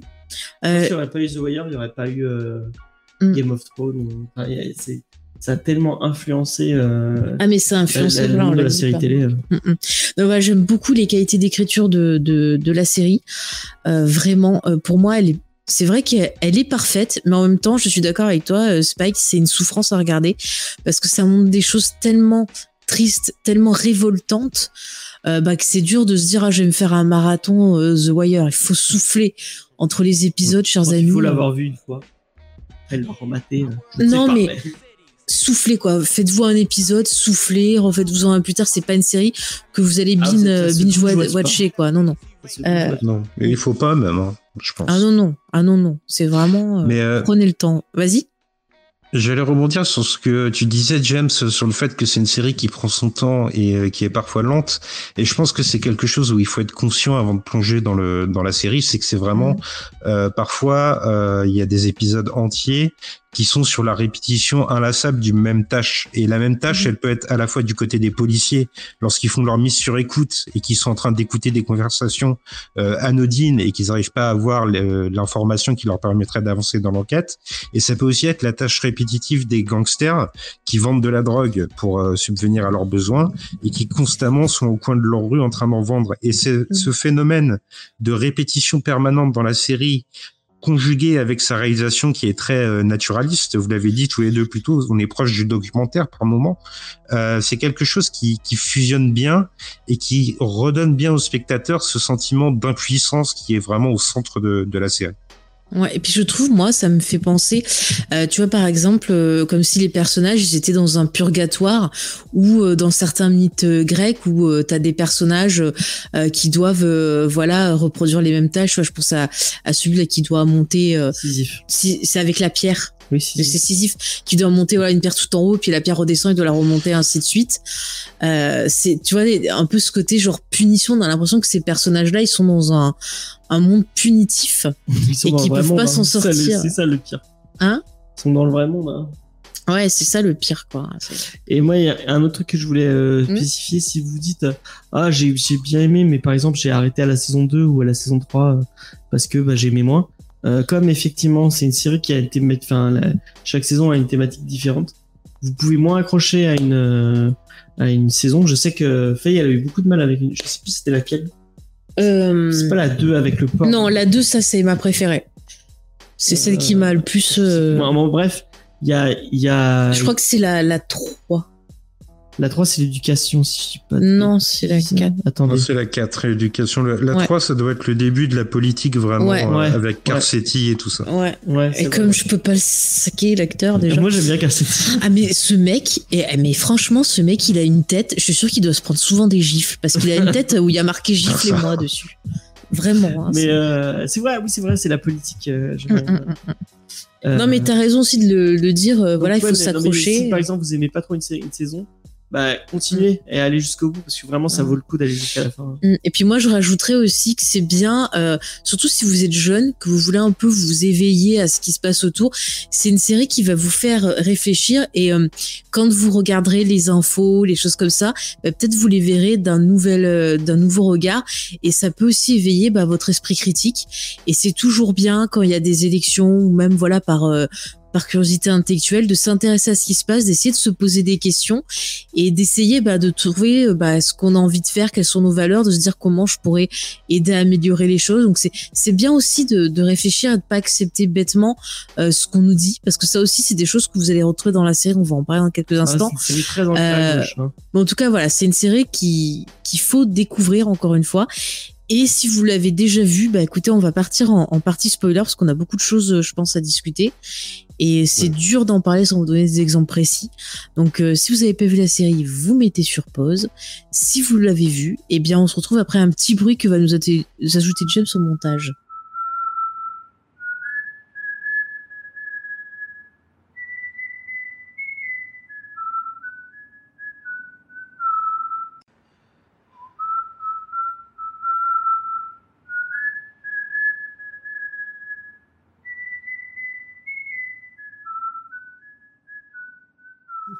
Donc, euh, on est en partie spoiler. On va pouvoir, euh, ben, j'allais dire pas s'éclater, mais au moins pouvoir un peu lâcher euh, notre rage et notre révolution. Parce que finalement, c'est une série qui donne aussi envie de se révolter.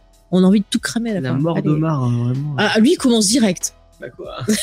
La mort d'Omar. C'est- C'est quoi la, la mort qui t'a le plus marqué, euh, Il commence direct par la mort. euh, Spike Ouais, j'avoue que elle est conne. Hein. Ah, Le mec, de c'est une Mar- légende. euh, je suis d'accord Pardon, avec toi. Non, mais le mec, c'est Euh, une non, non, légende. Il se fait tuer par un gosse. Moi, c'est pas celle-là qui m'a le plus marqué, personnellement. Ah, moi, je vais vous dire celle qui m'a marqué. Mais vas-y, Spike, dis-nous. Ouais, non, non, j'allais dire celle de Marc, parce que t'as raison, il se fait tuer par un gosse et euh, Mhm.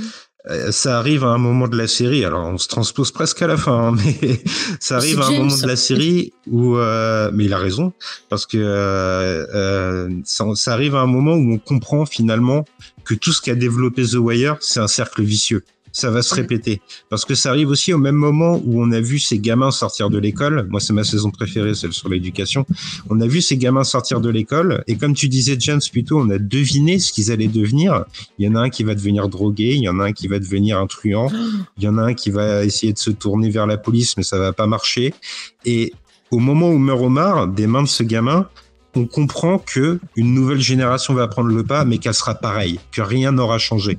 On aura beau avoir dénoncé pendant cinq saisons, on Mm. aura beau essayer d'avoir transgressé les limites, d'être allé plus loin dans l'application de la loi, il y a rien qui aura marché et c'est vraiment le sentiment que le piège se referme et que la boucle est bouclée. Donc moi c'est celle-là qui m'a le plus marqué indéniablement. Ah, moi, la fin de Alors- Duke. Oh. Et moi, je peux dire Euh, marqué. moi, moi, c'est, ouais, juste. Je veux dire celle qui m'a marqué Vas-y, d'abord. vas-y. parce que Mais tu Je veux pas que l'as ce dit. soit la même que moi. mais- Non, moi, celle qui m'a marqué, c'est dans la saison 2. C'est le, le chef du, du syndicat là, du port Ah. qui voulait défendre ben, son fils et son neveu.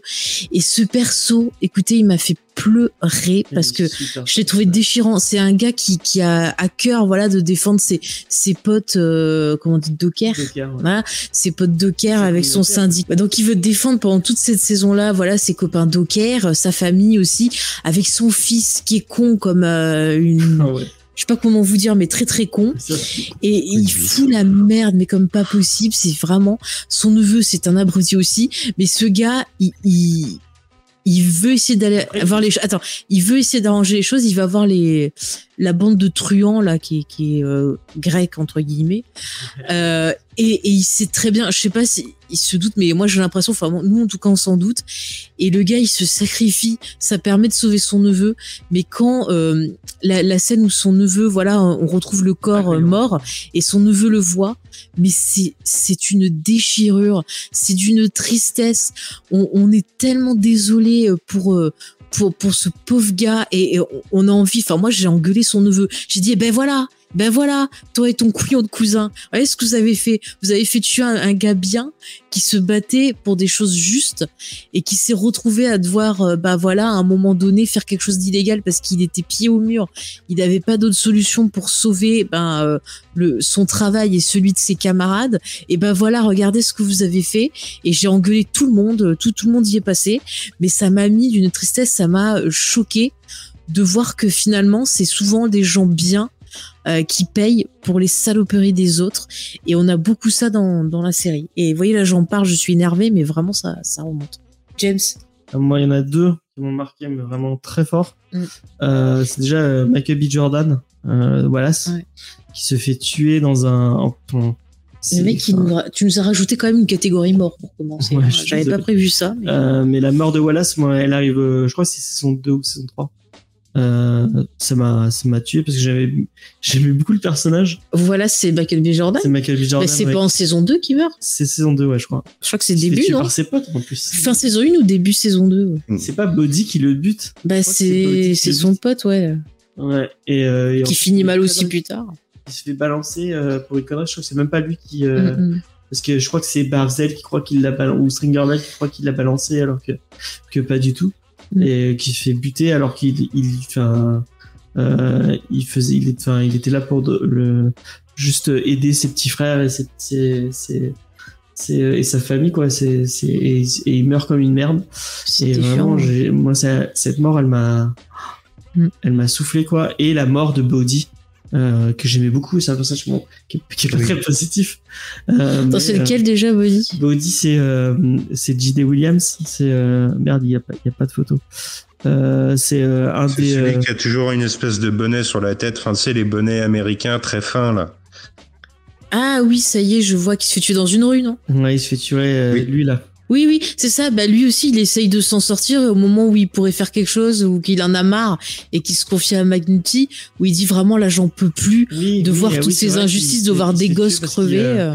Parce qu'il bosse avec Mm, mm. McNulty, qu'on l'a vu bosser. euh, Mais, mais lui, il a été traumatisé par la mort de Michael B. Jordan et c'est resté en filigrane. Mais quand il voit justement des gosses, bah, c'est lui qui l'a buté. Hein, donc, euh, oui, oui, mais ça l'a traumatisé. Mais quand il voit des gosses justement, euh, bah, comme tu dis, là, comme vous l'avez dit tous les deux, la nouvelle génération, il arrive plus à rester silencieux et c'est parce qu'il reste plus silencieux qu'il se fait tuer. mm, Et, et encore une fois, bah, c'est des gens qui ont envie de, de, de changer l'envie, qui ont envie de faire des choses bien, qui, qui crèvent salement pendant que, en parallèle de ça, on voit l'autre couillon là de Game of Thrones là, euh, qui, est, qui est politicien, Mmh, qui fout a tout le monde dans la merde, mais tant que lui, euh, il peut gagner les élections, euh, pas de, pas de Mais soucis surtout parce quoi. que Garcetti, C'est au début, t'as vraiment l'impression qu'il va essayer de bouger.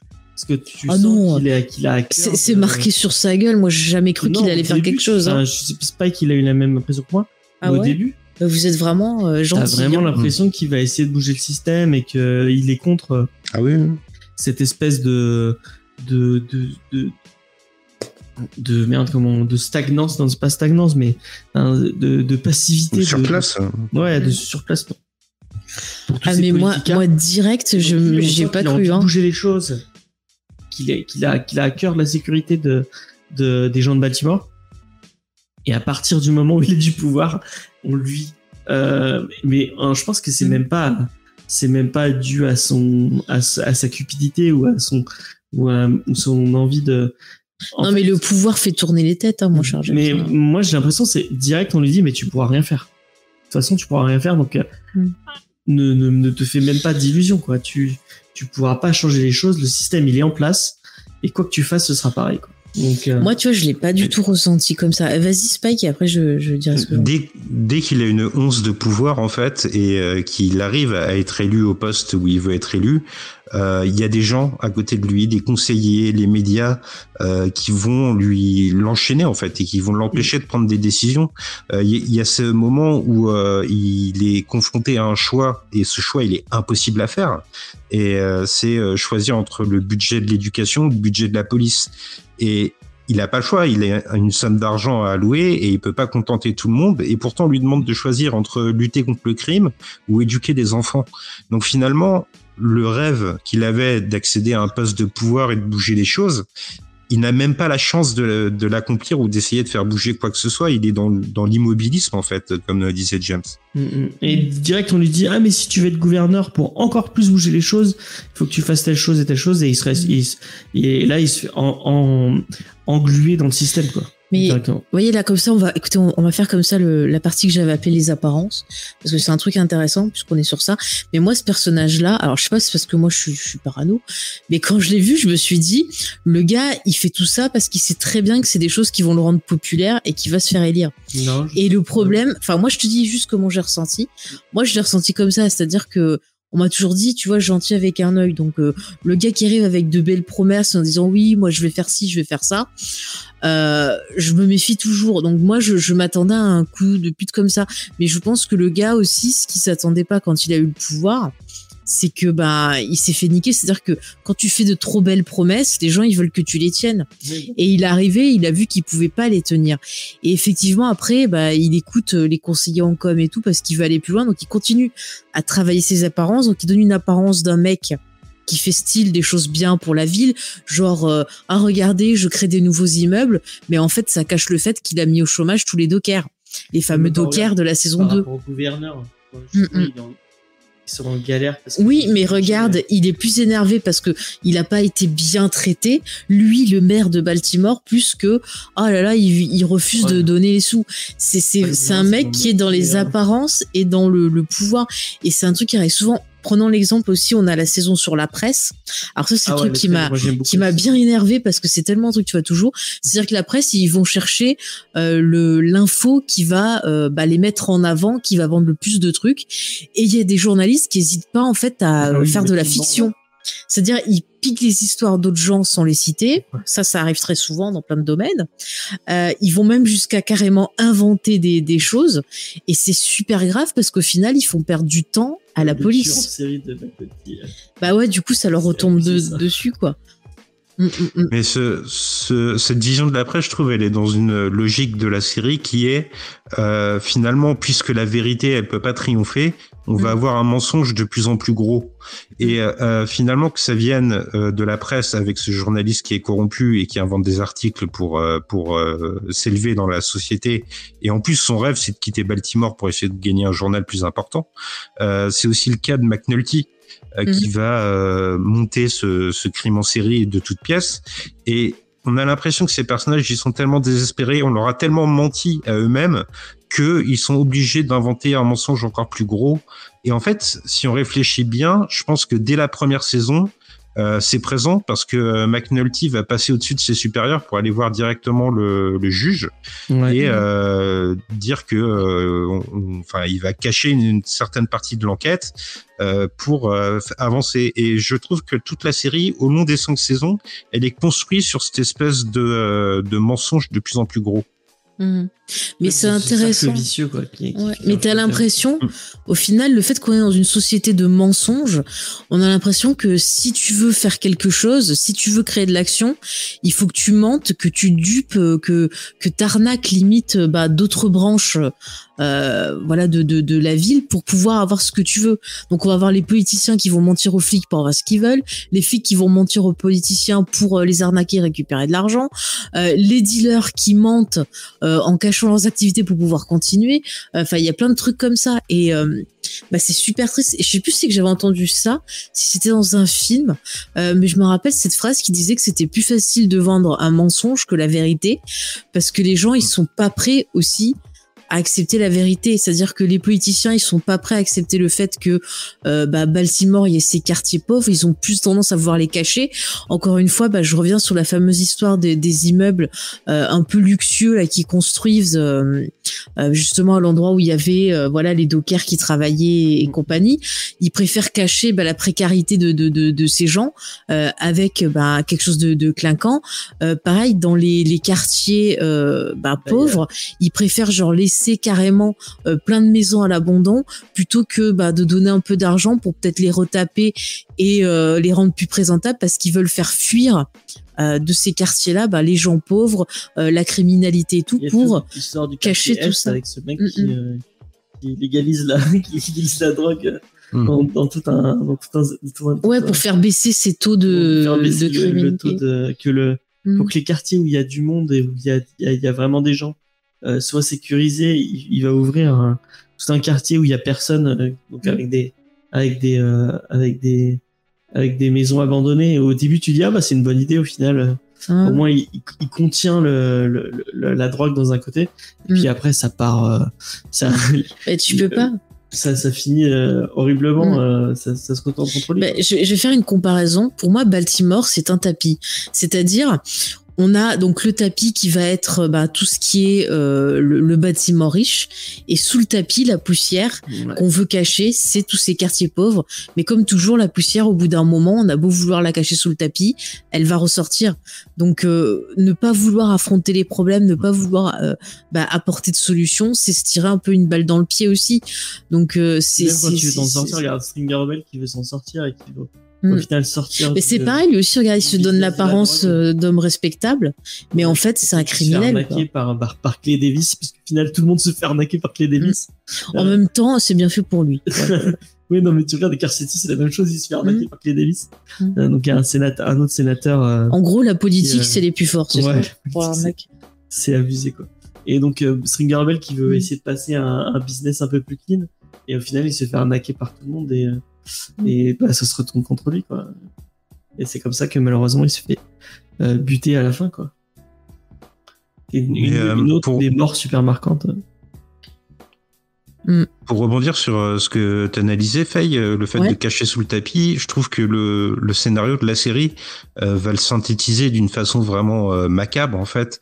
Euh, je pense à, à ce moment où il y a les maisons qui sont condamnées en vue d'être démolies et de construire des, des immeubles de standing, comme tu le disais. Et qu'est-ce qu'on va cacher dedans? Des cadavres. Et Ouais. ces cadavres, ils vont finir par, par ressurgir. Et, et du coup, on n'en découvre pas un par un, on les découvre tous d'un coup tout ce qu'on avait caché jusque-là ressurgit à la face des gens et, et ça devient finalement un sujet d'actualité alors que pendant des mois, pendant des années même, les gens n'en avaient rien à fiche. Mais il y a, il y a ce sentiment que on veut cacher les choses, mais qu'au final, on les, on n'arrivera jamais à tout cacher. C'est tellement massif comme problème, c'est tellement quelque chose qui contamine toute la société, et ça la série le montre parce qu'elle s'intéresse à toutes les strates de la société, ça contamine tout en fait, ça pourrit tout de l'intérieur, et en fait on a l'impression qu'il faudrait presque tout démolir pour tout reconstruire. Ouais, mais tu vois, c'est intéressant ce que tu dis. Je re-rebondis sur ce que tu dis, mais euh, euh, c'est pareil quand on voit ben, les journalistes, les politiciens, les, les flics. Euh, dans la série, on signale à chaque fois des disparitions de personnes noires, euh, des gens où on sait pas où ils sont passés et tout ça, et c'est ces fameux cadavres. Et on voit que, bah, en fil rouge comme ça, comme tu le dis, tout le monde s'en fout. Les journalistes, ils vont dire, oh, pff, on s'en fout, ça fait pas une info, encore un noir qui a disparu, on s'en fout. Les flics, ils sont là, genre, oh, on a d'autres affaires plus, euh, plus intéressantes. Les politiciens, oh, bah non, on va pas parler de ça. Euh, non, non, il faut montrer qu'il n'y a pas de meurtre, que tout va bien.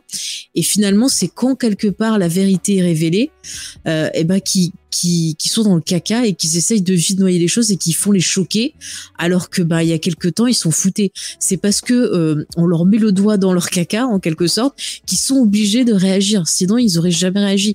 Et encore euh, le maire quand il y a tous les cadavres, il se dépêche de dire aux flics bon allez euh, trouvez-moi quelqu'un là un coupable, on enterre tout ça et puis hop c'est fini. Hein.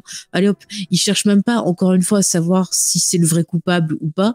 Tant qu'il y a un coupable, euh, allez hop c'est bon quoi. C'est comme quand il découvre le quartier euh, où il a légalisé la drogue, Mm. qui découvre que avec le mec il a fait ça euh, sans demander à personne. Mm. Et euh, au final, ils essaient de caler le truc le mieux possible pour l'annoncer de façon à ce que ça les envie, ça les, ça les, ça soit avantagé par eux. Mm, mm. Je crois qu'il y a tout un moment où ils, où ils disent, on n'en parle pas. Pour l'instant, Mm. tant que tant que c'est pas découvert par les, par la, Mais- par la presse, on n'en parle pas. On, cache ça. Il y a une autre analogie que fait la série qui est très brillante justement sur ce propos-là.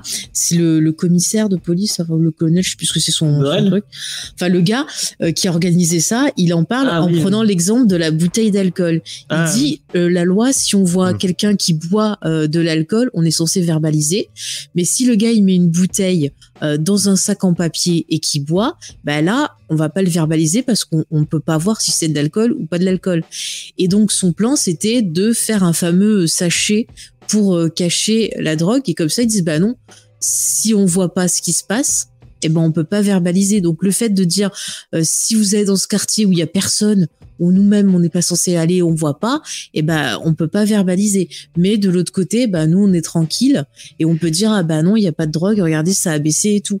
Et je trouve que cette idée ce discours là est hyper intéressant. Ça voit ça montre aussi à quel point à ce moment-là ben le, le personnage il sait plus quoi faire. Il, sait plus quoi faire. Il a la pression euh, de ses supérieurs supérieurs qui sont sous pression à cause de monsieur le maire parce qu'il faut absolument que paraître clean.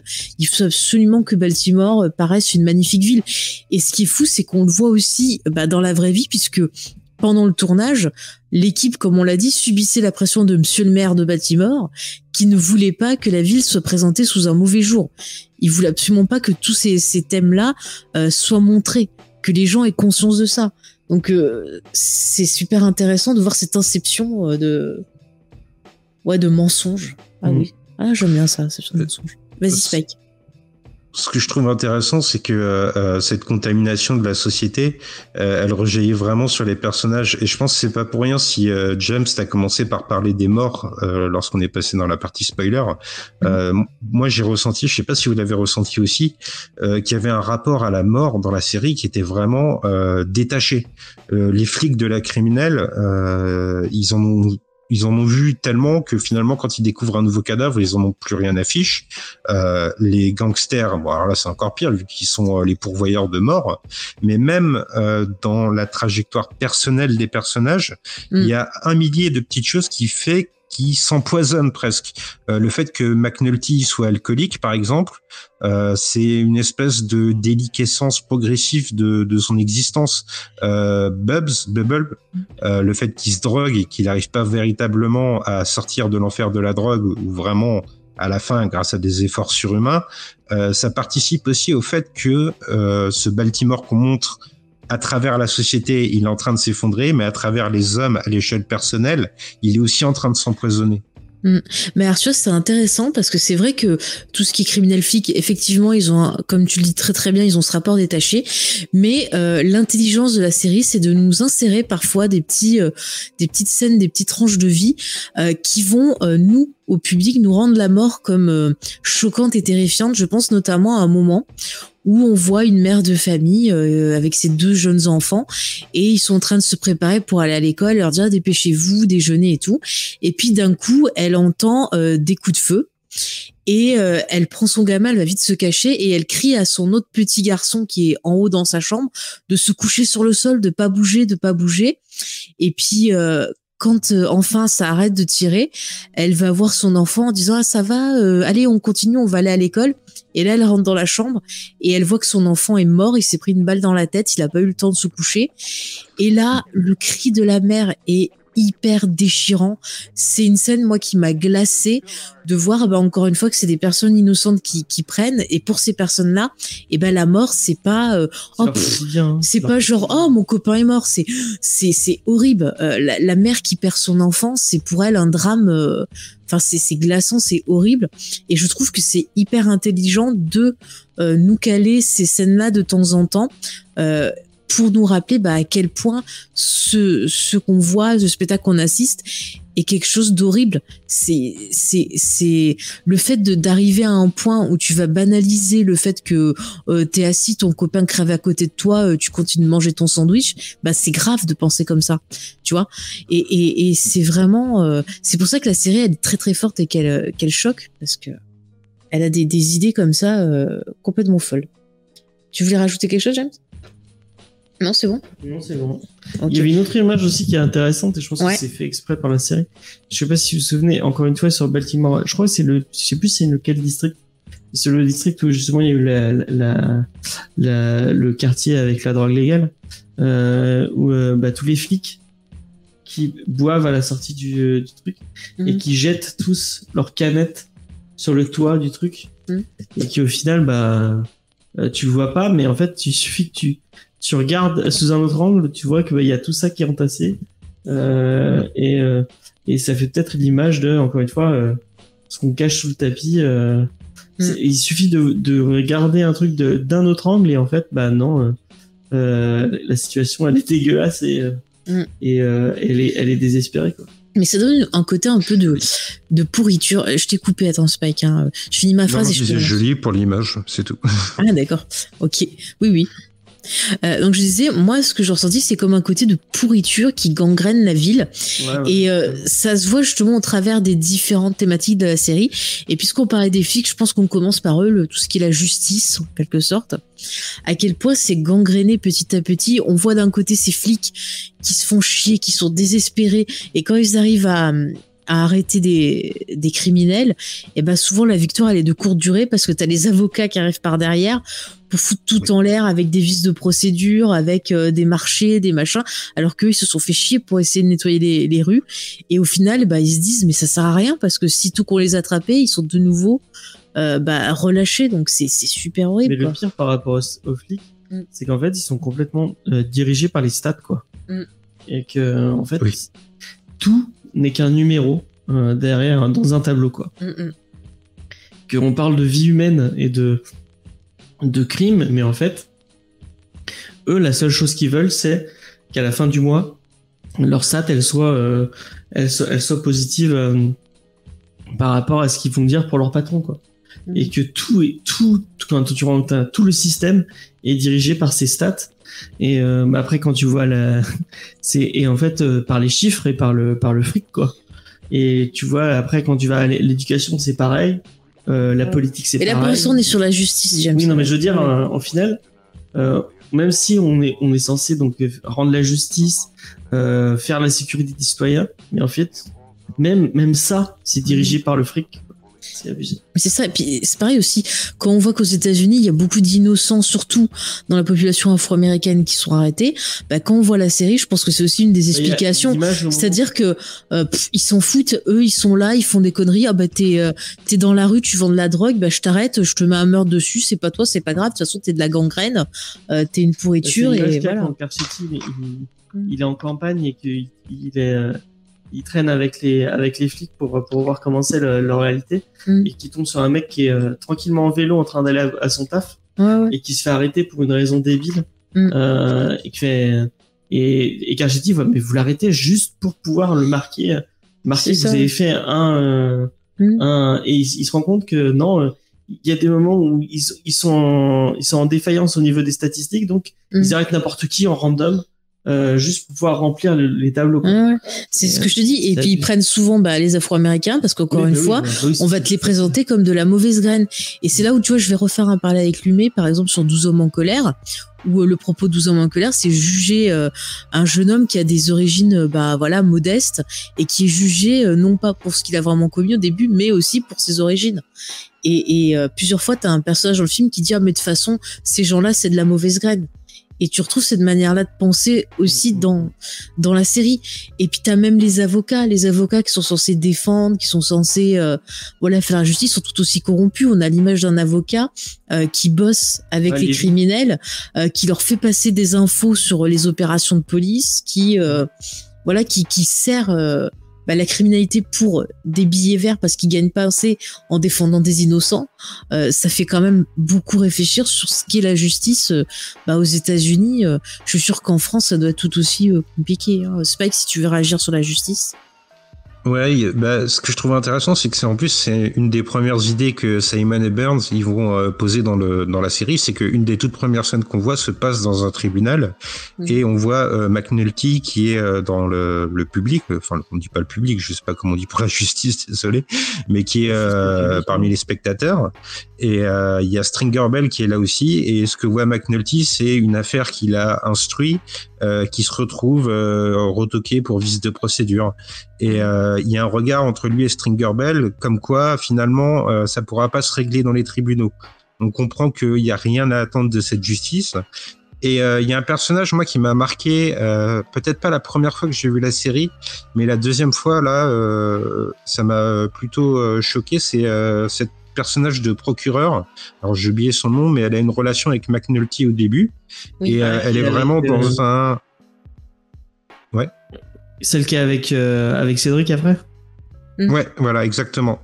Euh, elle a une relation au début avec McNulty et en même temps elle a des idéaux de justice. Donc on voit une procureure qui est proche de la police euh, physiquement puisqu'ils ont une relation charnelle.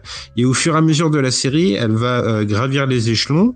Elle va aussi gravir les échelons dans les relations qu'elle a. vu- Comme tu le dis, après elle va être avec Cédric qui est plus haut gradé. Et finalement à la fin, euh, ce qui est euh, une torture euh, quand on voit ce qui arrive, euh, elle va finir elle aussi par céder à cette logique de la corruption et à pactiser avec cet avocat fourbe que tu décrivais, Faye. Donc en fait, on sort de la série et on se dit, mais rien à attendre de cette justice. Elle ne peut pas marcher euh, dans, le, dans les faits. C'est ça, et puis tu vois même les, supérieurs qui euh, euh, traitent les affaires du point de vue de ce que ça peut leur apporter à eux. C'est pas du point de vue de la victime. Ils vont pas se dire oh, il faut rendre justice à la victime. Non, non, ils vont dire tiens cette affaire-là, est-ce qu'elle peut me faire monter en grade? Ah tiens comment je peux faire baisser en grade quelqu'un que j'aime pas? Et, et, ça devient même la justice devient même politique dans son fonctionnement. C'est c'est. Mais tu te rends compte toute toute la hmm. toute l'enquête autour de la saison 2 en fait, c'est juste parce que euh, les dockers ont mis un vitrail euh, à la à la à l'église où euh, un des un des chefs de la police voulait mettre son propre vitrail mm. en son nom. Et donc juste parce que à cause de cette petite vengeance un peu personnelle et, complètement gratuite, il y a toute la saison part sur ça quoi. Ouais ouais. Puis tu, tu vois aussi, moi, un truc qui m'a choqué dans les, les flics qui essaient de faire leur boulot, t'as cette histoire avec ce gamin là que sa maison elle se fait cramer parce qu'on croit qu'il a qu'il a parlé au flic et que t'as le, le flic là, celui que j'aime pas là, le petit con, pour une fois qu'il essaie de faire un truc. Non, c'est le noir. Pardon, c'est le copain du petit con. Euh, donc lui, il essaye de protéger ce gamin. il demande à ce qu'il il soit dans le truc des témoins. Enfin, il demande à ce que ce petit soit pris en charge. Mm. Et on lui dit oh bah non, euh, on n'a pas d'argent. Ah non, lui on s'en fout. Mais par contre, si c'était un blanc ou si c'était quelqu'un quelqu'un d'autre depuis Fortinet, alors là c'est bon, euh, on met tout dessus. Hein. Mm, mm. Pour le coup, on sent bah, qu'il il est il est dans dans un foyer et et que ça se passe pas bien et qu'à mon avis il va il, va il va il va passer du mauvais côté. Mais bon, je veux dire, tu comprends en fait quand tu vois des interviews euh, bah, de, de, ces communautés-là, surtout justement à l'époque là où il y a eu le pauvre euh, George Floyd là qui s'est fait euh, tuer. Je comprends que les gens ils, se méfient de la police et qu'ils soient en colère quand tu vois que bah au final ils préfèrent aller aider des personnes aisées, fortunées que des personnes qui vivent dans des quartiers difficiles, qui appellent à l'aide et qui retrouvent leur enfant mort. Euh, parce que la police ne bouge pas, parce qu'on on les laisse pas faire, c'est quand même euh, hyper choquant aussi, quoi. Hein, James Ouais. ouais, ouais. vous voulez rajouter quelque chose sur la police ou on passe à l'éducation? C'est pas le deuxième à l'éducation. Mais on s'en fiche. Ah d'accord.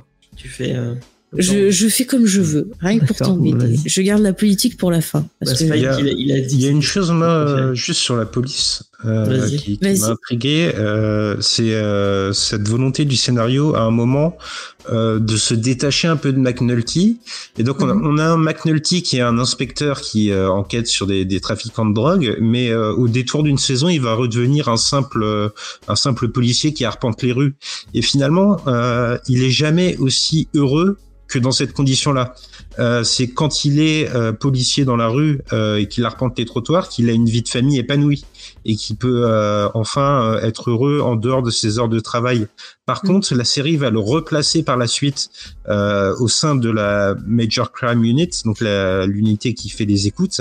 Et là, McNulty va de nouveau être dans une logique d'autodestruction.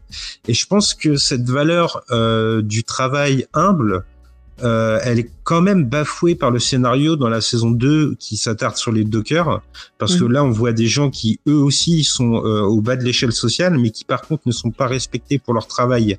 Et euh, il y a une espèce de double visage comme ça dans la série. le fait que le plaisir il est peut-être dans les choses simples, mais le fait qu'en même temps il y a des personnages qui ne seront jamais récompensés de leurs efforts. Ah, c'est pas mal ça, tiens, je n'avais pas pensé. Ah ouais, c'est intéressant ce que tu ce que tu dis. En plus, t'as le côté où t'as l'impression qu'en fait les officiers, c'est euh, limite ils sont ignorants de, de ce qui se passe au-dessus. Et tu tu te dis les, les, les, ignorants sont bénis. Et quand tu vois que bah, effectivement, il retourne dans ce dans ce statut d'officier, euh, effectivement, il a l'air d'être loin de toutes les intrigues un peu euh, pas politiques, mais les intrigues un peu euh, Game of Thrones, j'ai envie de dire. oui, bah oui il, fait du travail ça. Mm. il y a un phénomène intéressant, je trouve, dans, dans l'écriture aussi, c'est que euh, alors attention, là je me lance dans une analyse de réalisation. Ah, je, sais pas où je m'aventure, mais euh, mais plus les personnages sont éloignés du niveau de la rue, plus ils sont déconnectés de sa réalité. Ce que je veux dire par là, c'est mm. que les hauts gradés de la police qui sont en haut de l'immeuble de la police n'ont aucune conscience de ce qui se passe dans la rue, alors que ceux de la Major Crime Unit euh, sont ils sont pas dans des bureaux dans un immeuble, ils sont dans un local qui est au niveau du sol. Et c'est pareil pour la politique. Carcetti, plus il va s'élever dans les immeubles et dans, dans la mise en scène, plus on va le placer haut, plus il Mhm. va être déconnecté et plus ses idéaux vont être bafoués. Et j'ai eu l'impression, alors je sais pas si euh, j'extrapole, mais plus les gens sont élevés euh, visuellement, moins ils ont conscience de ce qui se passe dans le monde. Oui. Ah, je suis tout à fait d'accord avec toi et je trouve que on peut ressentir ça dans la réalisation. C'est-à-dire que quand on est avec les caïds, euh, on a ce côté très western. Quand on est avec euh, les flics, je trouve que la réalisation me fait plus penser, tu vois, à des films des années euh, 70. Genre, tu vois, des petits, euh, des petits polars, euh, des choses comme ça, euh, dans la réalisation, dans la photo, dans la façon dont les plans vont être cadrés. Et quand on arrive au côté politique, on a l'impression d'avoir quelque chose de plus théâtral et de plus lumineux aussi. Alors que quand on est avec les, euh, les truands, c'est beaucoup plus sombre et beaucoup plus dans des tons un peu maladifs. Enfin, je sais pas si vous avez eu la même, euh, le même ressenti. Oui. Voilà. Non, mais c'est, c'est, c'est, euh, non, mais c'est juste à quel point, en fait, euh, la série, elle arrive toujours à nous situer. Euh, quand on voit une scène, on sait très bien où ça va se passer, rien que par la façon dont elle va être mise en scène. c'est hyper impressionnant. Mais euh, donc voilà, on parlait de la gangrène dans la justice, mais il y a aussi la gangrène dans l'éducation. Et ça, c'est important parce que justement, ça va un rapport avec la justice. C'est-à-dire que ces enfants qui vont être mal éduqués, qui vont pas aller à l'école, qui vont pas avoir la chance, eh ben, on va les retrouver dans la rue euh, à vendre de la drogue ou euh, à tuer des gens. Donc c'est c'est euh, ça, fait peur en fait de voir à quel point on sacrifie la jeunesse au profit bah, de personnes vieilles là qui ont leur pouvoir tranquille plutôt que d'essayer de sauver les meubles. Enfin moi c'est ça qui m'a le plus énervé. L'éducation ça m'a Oh, ah là là j'étais énervé. James Ouais. tu veux dire quelque chose sur l'éducation Non, mais pas qui disait que c'est sa, série- sa, sa Ouais. saison préférée, donc euh, Ah, On va le laisser je parler. laisse euh, la parole, la parole à Spike. Ça t'a énervé Spike? il y Ah, ça m'a révolté même, euh, c'est rien de le dire, Mm. parce que il y a, il y a deux choses moi qui m'ont profondément choqué. C'est euh, euh, donc on est dans la partie spoiler, on peut le dire. Il y a un inspecteur qui va être viré de la police euh, et qui va devenir enseignant, euh, donc euh, Presbo. Euh, et euh, la première chose qu'on lui apprend lorsqu'il a une réunion avec les autres profs, c'est comment faire taire les enfants en fait. Euh, Il n'y a pas d'écoute, il n'y a pas de relation, il n'y a pas de dialogue.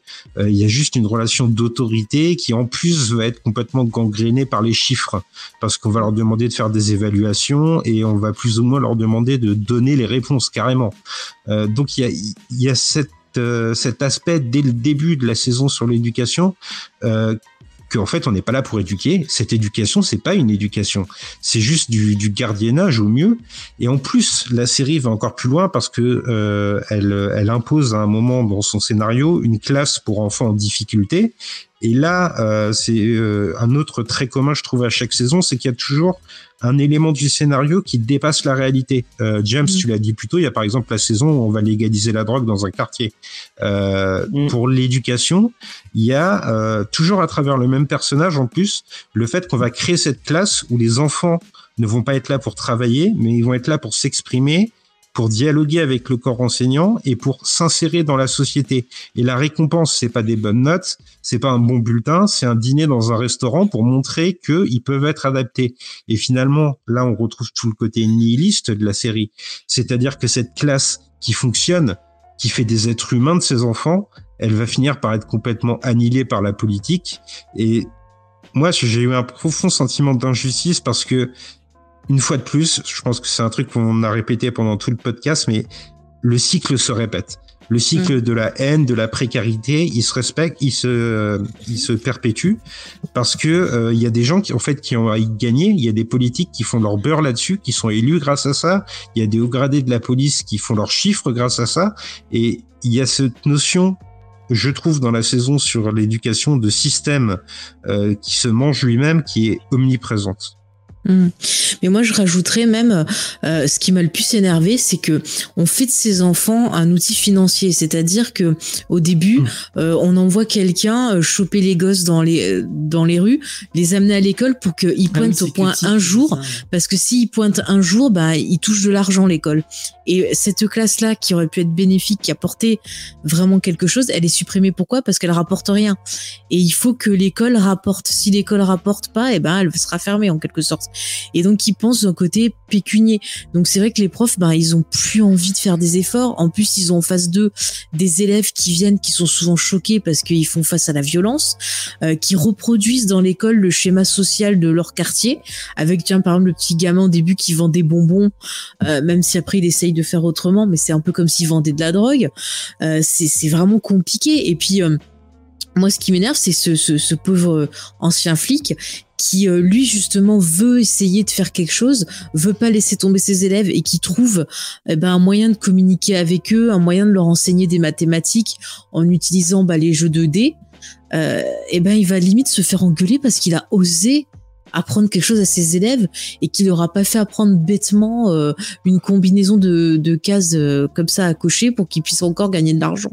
C'est vraiment, on a l'impression qu'ils sont juste exploités, ces pauvres gamins, et que encore une fois, bah, personne leur tend une main. Et c'est là qu'on voit la seule personne qui tend une main, qui était aussi un ancien flic, qui s'occupe de cette classe euh, spécialisée, qui va se prendre d'affection pour un gamin dont le père est en prison et dont la mère voulait l'exploiter, voilà, vendre de la drogue. Et il sent un potentiel chez ce gosse et il le lâche pas et finalement à la fin bah il l'adopte et il va lui permettre de pouvoir aller dans une école ben dans une vraie école quoi une école je pense privée et il va faire des études il va faire voilà il va pouvoir un peu bah, sortir de là et c'est c'est la note positive de, de la série je trouve pour la jeunesse hein. mm, mm. dans la dans le, parce qu'il y a une espèce de groupe de gamins qu'on va suivre euh, donc lui il est un peu le chef de bande au début et c'est le seul qui s'en sort, hein, au final. Tous les mhm. autres, ils ont une vie de merde. Ouais. Parce que le tout petit. Bah parce qu'ils ont personne. Omar, mhm. euh, donc, euh, euh, l'autre, j'ai oublié son nom, euh, va devenir le nouveau Omar, entre guillemets. Mm Duke, il va finir drogué. Ouais. Euh... Et c'est pareil, le petit qui vendait des bonbons, il aurait pu être aidé par le, le prof euh, qui était aussi ancien flic, mais lui il va refuser le coup de main, alors que ce qui sauve l'autre élève, c'est parce que le flic il va voir le, le père du gamin en prison, qui lui explique ce que fait sa femme et qui lui explique que son gamin est doué et qui peut faire quelque chose de grand dans sa vie. Et finalement, ben le, ce père-là, ce, ce, ce ce droguiste comme je les appelle, euh, lui, lui, oui non mais les droguistes c'est ceux qui vendent. Ah d'accord. Ah, c'est mon nouveau mot. Bref, mais lui c'est un personnage qui va faire preuve d'amour envers son fils parce qu'il va lui dire bah prenez-le. Euh, effectivement, prenez-le, je vous le laisse, et c'est un acte d'amour, et on le voit pas chez les autres. On le voit pas chez les autres. Quand tu prends, euh, comment il s'appelle, Barstel, Barsdel. Barsdel. Ouais. Voilà, il n'hésite pas quand même à tuer son propre neveu. Son neveu, mais le neveu de Barsdel, il est touchant, il ah. force. Mm, mm, mm. Euh, sa mère aussi, elle est super, euh, donc la sœur de, de Barsdale, qui vraiment, ils sont, ça, ah ouais, c'est, c'est, c'est fou. Hein. Mais ce que je te dis, c'est ça que tu vois que l'amour, il n'est pas super présent. Mm. Et quand il y a des personnages qui font preuve d'amour, bah, c'est là qu'il y a un peu d'espoir dans la série. Et c'est ces petits moments-là qui, qui euh, pour moi, apportent le côté un peu euh, révolutionnaire, l'étincelle de vouloir combattre. Parce que je pense que tant qu'il y aura des gens comme ça, bah, qui feront peur, dans, euh, qui font preuve d'empathie, d'amour, de sentiment, euh, bah, il y a de l'espoir. Tout n'est pas perdu. Il faut juste euh, qu'ils arrivent à s'organiser, quoi. Qui a deux doigts de finir comme McNulty Mm. Ah, parce que finalement, elle a eu un enfant avec euh, avec sa compagne. Euh, elle va essayer de de se. Enfin, à la fin, c'est un peu positif, on dirait. Elle se retrouve un peu avec cet enfant et elle essaie de de s'arranger pour pour son enfant. Quoi. Mm. Donc c'est un, une des notes, une des pauvres notes positives du, de la série. De la série. Mais bon, l'éducation, c'est quand même, euh, c'est fou qu'on préfère sacrifier euh, bah, l'avenir qui pourrait être meilleur si on avait des gamins qui avaient accès à l'éducation, qui avaient accès justement encore une fois à l'esprit critique. Dans comme ça, tu peux pas t'en sortir. Hein. Mais oui, mais, mais parce qu'on les a abandonnés. Ils sont tout le temps dans la violence. Enfin, c'est des gamins en état de choc. Enfin, tu, tu me diras pas ce que t'en penses, mais quand tu vis tout le temps, tout le temps dans la violence et que tu peux même pas en parler, que tu peux même pas t'exprimer, bah, tu te retrouves là dans, dans ce cadre scolaire. Comment tu veux t'en sortir? Si t'as pas une psy, si t'as pas quelqu'un pour t'accompagner, si t'as pas un moyen d'extérioriser tout ça, c'est pas possible avec en plus un gars qui dit cocher A, cocher B. Enfin, je sais pas ce que, ce que tu en penses, Mike. Il y, a, il y, a, un manque d'écoute total et en plus euh, il y a cette scène moi qui m'a marqué où euh, donc Presbo l'enseignant mhm. euh, va dans la réserve de l'école et il trouve du matériel informatique et, ah et j'ai trouvé ça significatif d'un mal c'est que on a donné des moyens à cette école. On leur a donné des instruments pour avoir un, côté euh, pédagogique plus appuyé, un côté plus moderne, et c'est resté dans la réserve. Finalement, euh, tous les calculs qu'on voit des politiciens pour allouer, allouer des budgets ou pas, bah, en bas de l'échelle, ils sont pas appliqués. Et ça, c'est, ça vaut pour l'éducation dans la série, ça vaut pour la police aussi, ça vaut pour toutes les strates de la société, en fait. Il y a le, ce sentiment, et je trouve ça encore plus appuyé par cette scène, que euh, non seulement on les écoute pas, mais on leur donne pas les moyens, alors que les moyens sont là. Mhm. J'ai trouvé que Simons et Burns, sur euh, ce côté-là, ils appuyaient encore plus le trait euh, lorsqu'il était question d'éducation. Ouais. Et En puis plus, même, ils ont- James. Ces trucs sont pas utilisés parce qu'ils rentrent pas dans leur système de points et de ça, Voilà, ça rentrait ouais, plus dans ça. leur système Mm. et donc euh, bah on le- on, on l'a mis de côté et on l'a et on l'a laissé dans la réserve. Et puis regarde aussi, il y a un manque de personnel. C'est-à-dire Ah que oui. tu as des classes, c'est c'est le même problème en France, tu as des classes qui sont euh, remplies d'une trentaine d'élèves, alors que si tu avais plus de profs, tu pourrais avoir des, des, des classes plus petites. Si on regarde Et bien, justement, Presbo, il a euh, aucun et je- il a il a il a aucunement euh, enfin, il a pas suivi de cours d'éducation et de cours de Non, non. pédagogie. On l'a balancé dans cette classe sans. Sans sans Ben, trop, au euh, début, c'est pas genre euh, limite il cherche un boulot, c'est une agence de, de boulot qui l'a balancé là. oui, sais c'est un truc de oui effectivement. Il, il a il a juste son bah il est juste flic flic avant et du coup euh, Bah, eh, regarde, euh, regarde euh. Morticia Adams dans la famille Adams 1, quand ils doivent chercher du boulot. Elle, elle dit qu'elle est diplômée en charme et sortilège et elle se retrouve à devoir s'occuper d'une classe de maternelle. Est-ce que vraiment la famille Adam c'est le truc que, le- le- que tu prends en Non, référence mais quoi bon, j'y pense dans le côté genre on te file un boulot où t'as pas du tout de référence dedans, mais voilà. Non mais je il le balance ce, ce pauvre Ah ouais. Presbo, euh, Mm. euh, comment tu veux gérer une classe de de- Eh ben, d'une trentaine d'élèves comme ça ça Il faut faire comme Michel Pfeiffer, déjà avoir euh, un passé de militaire, savoir se battre. Ouais, et avoir un Et cuir. faire voilà un blouson en cuir et faire étudier Bob Dylan parce qu'apparemment c'est la clé pour les jeunes voilà rappelez-vous ce film je l'ai revu il y a pas longtemps Qu'est-ce que t'en penses. Toi aussi tu es dans les Gangster Paradise? Exactement. Bah, surtout en ce moment. Écoute, avec Coolio. Ouais, ouais. Qu'est-ce que tu veux dire? C'était quoi le truc qui t'énervait? Le gangster du paradis je sais pas quoi Ah le oui. paradis du J'ai gangster. vu tout le monde qui euh, parce que bon petit, petite parenthèse Coolio est mort euh, il y, a, y a quelques il faut souffler un peu hein. il y a quelques semaines. Et euh, tout le monde sur Twitter ah maintenant il a rejoint le paradis des gangsters et tout le monde faisait cette même blague ça me rendait dingue. Elle est même pas drôle en plus. Mais non. Peut-être aller prendre à boire moi. D'accord bah nous on continue vas-y lève-toi Donc, voilà. non mais euh, on peut continuer ou on t'attend? D'accord. Ouais, non mais moi ça me, ça me tue qu'on qu'on sacrifie ces jeunes parce que je suis sûre que tu vois regarde le, le groupe où ils sont pas beaucoup t'as une psy dedans. T'as euh, tu vois plusieurs profs qui s'occupent d'eux et je suis sûre que s'il y avait plus de moyens alloués pour qu'il y ait du personnel et prendre les gens en petit euh, comité il y aura un moyen de les sauver. Il y aura un moyen et seulement ils s'en donnent pas les moyens c'est dingue C'est ce que laisse entrevoir cette, euh, cette classe spéciale, quoi. C'est que, euh, ah, enfin, c'est c'est le cœur de cette saison, selon moi, c'est que avant de faire Mm. des têtes remplies par des des théorèmes, par des des lois de grammaire ou que sais-je, on doit d'abord faire des gens qui pourront s'épanouir dans la société. Ça devrait être la base de l'éducation. Et je Mm. pense que là-dessus, la série est, euh, enfin, décrit une espèce d'utopie qui devrait pourtant être atteignable par la société. Mais Mm. au lieu de ça, euh, on, on les, on les cloisonne. Et il y a cette scène euh, qui est parmi une des plus choquantes de la série, je trouve, où il y a euh, une jeune fille euh, qui va sortir un cutter pour taillader une de ses, euh, ah oui de ses camarades. Il y a ce sentiment que peu importe que cette personne ait des bonnes notes ou pas, on s'en fiche finalement. Mhm. L'important, c'est qu'ils puissent interagir entre eux et qu'ils ne fassent pas du mal euh, entre eux, parce que finalement, ce qui les détruit en premier, c'est la haine qu'ils ont les uns pour les autres. Bah oui, mais ils comprennent même pas. Moi, je pense qu'ils sont tellement sur les nerfs, tellement, tu sais, de, de voir tout ce qu'il y a autour, que forcément, bah, ils savent pas comment exprimer ça, ils savent pas comment euh, bah, se parler, et donc ils font du mimétisme, ils reproduisent ce qu'ils ce voient. Ça me rappelle, il y avait une expérience qui avait été faite où euh, on avait pris un groupe de, de, de jeunes enfants, et euh, une moitié, on leur avait montré, tu vois, des choses très euh, genre bisounours, très positives. Et l'autre moitié, on leur avait montré de la violence. Et ils se sont aperçus que parmi ces gosses-là, ben, beaucoup euh, étaient devenus violents parce qu'ils n'arrivaient pas à, à exprimer, à intérioriser ce que ça leur avait fait. Et donc ils, il, il s'énervait, il restituait ce qu'il voyait parce que euh, c'était un espèce de contre-coup en fait.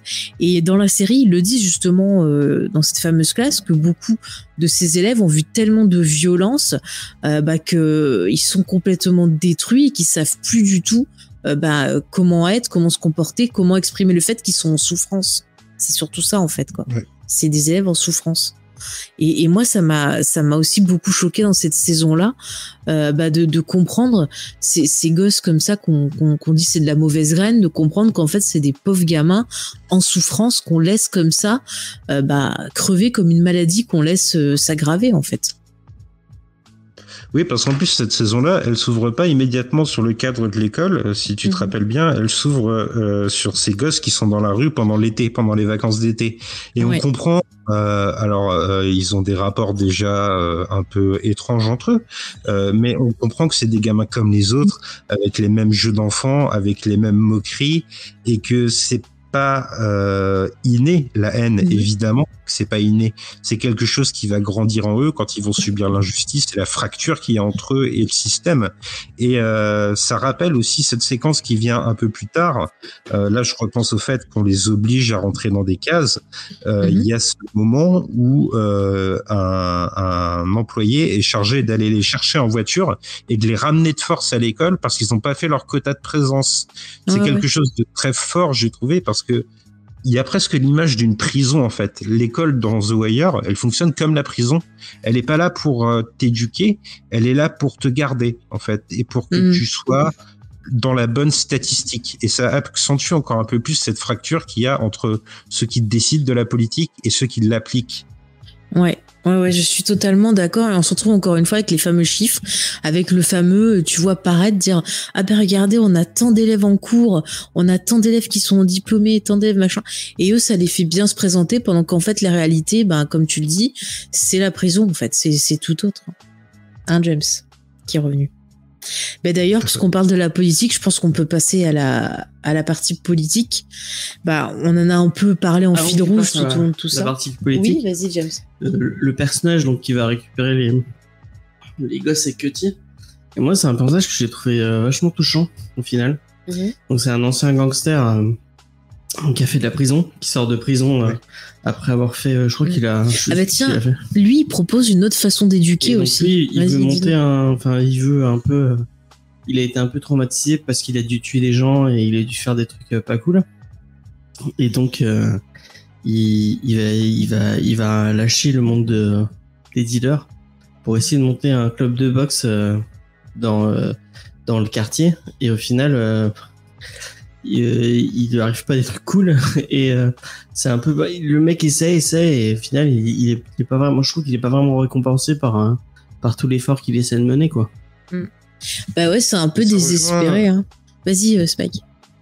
Ça rejoint un peu ce qu'on disait tout à l'heure. Tu te rappelles quand on parlait de, de ces personnages qui vont un peu trop loin et qui se brûlent les ailes. Mhm. Euh, ce personnage-là de, de prof de boxe, donc, euh, il a un vrai ascendant sur les enfants et une vraie influence positive jusqu'au moment où euh, les mères de ses enfants vont un peu fantasmer sur lui et où il va céder euh, à l'appel charnel. Et finalement, Ouais. c'est un peu ça. Il, il a trahi leur confiance. Il s'est brûlé les ailes parce que il a cédé euh, aux appels de ces belles femmes. Et euh, les enfants ne peuvent plus l'accepter en fait, ils ne peuvent plus le voir comme modèle parce qu'il a failli. Et en même temps, ça nous dit autre chose dans la série, c'est que pour réussir à casser le cercle de la violence, il faudrait une image parfaite.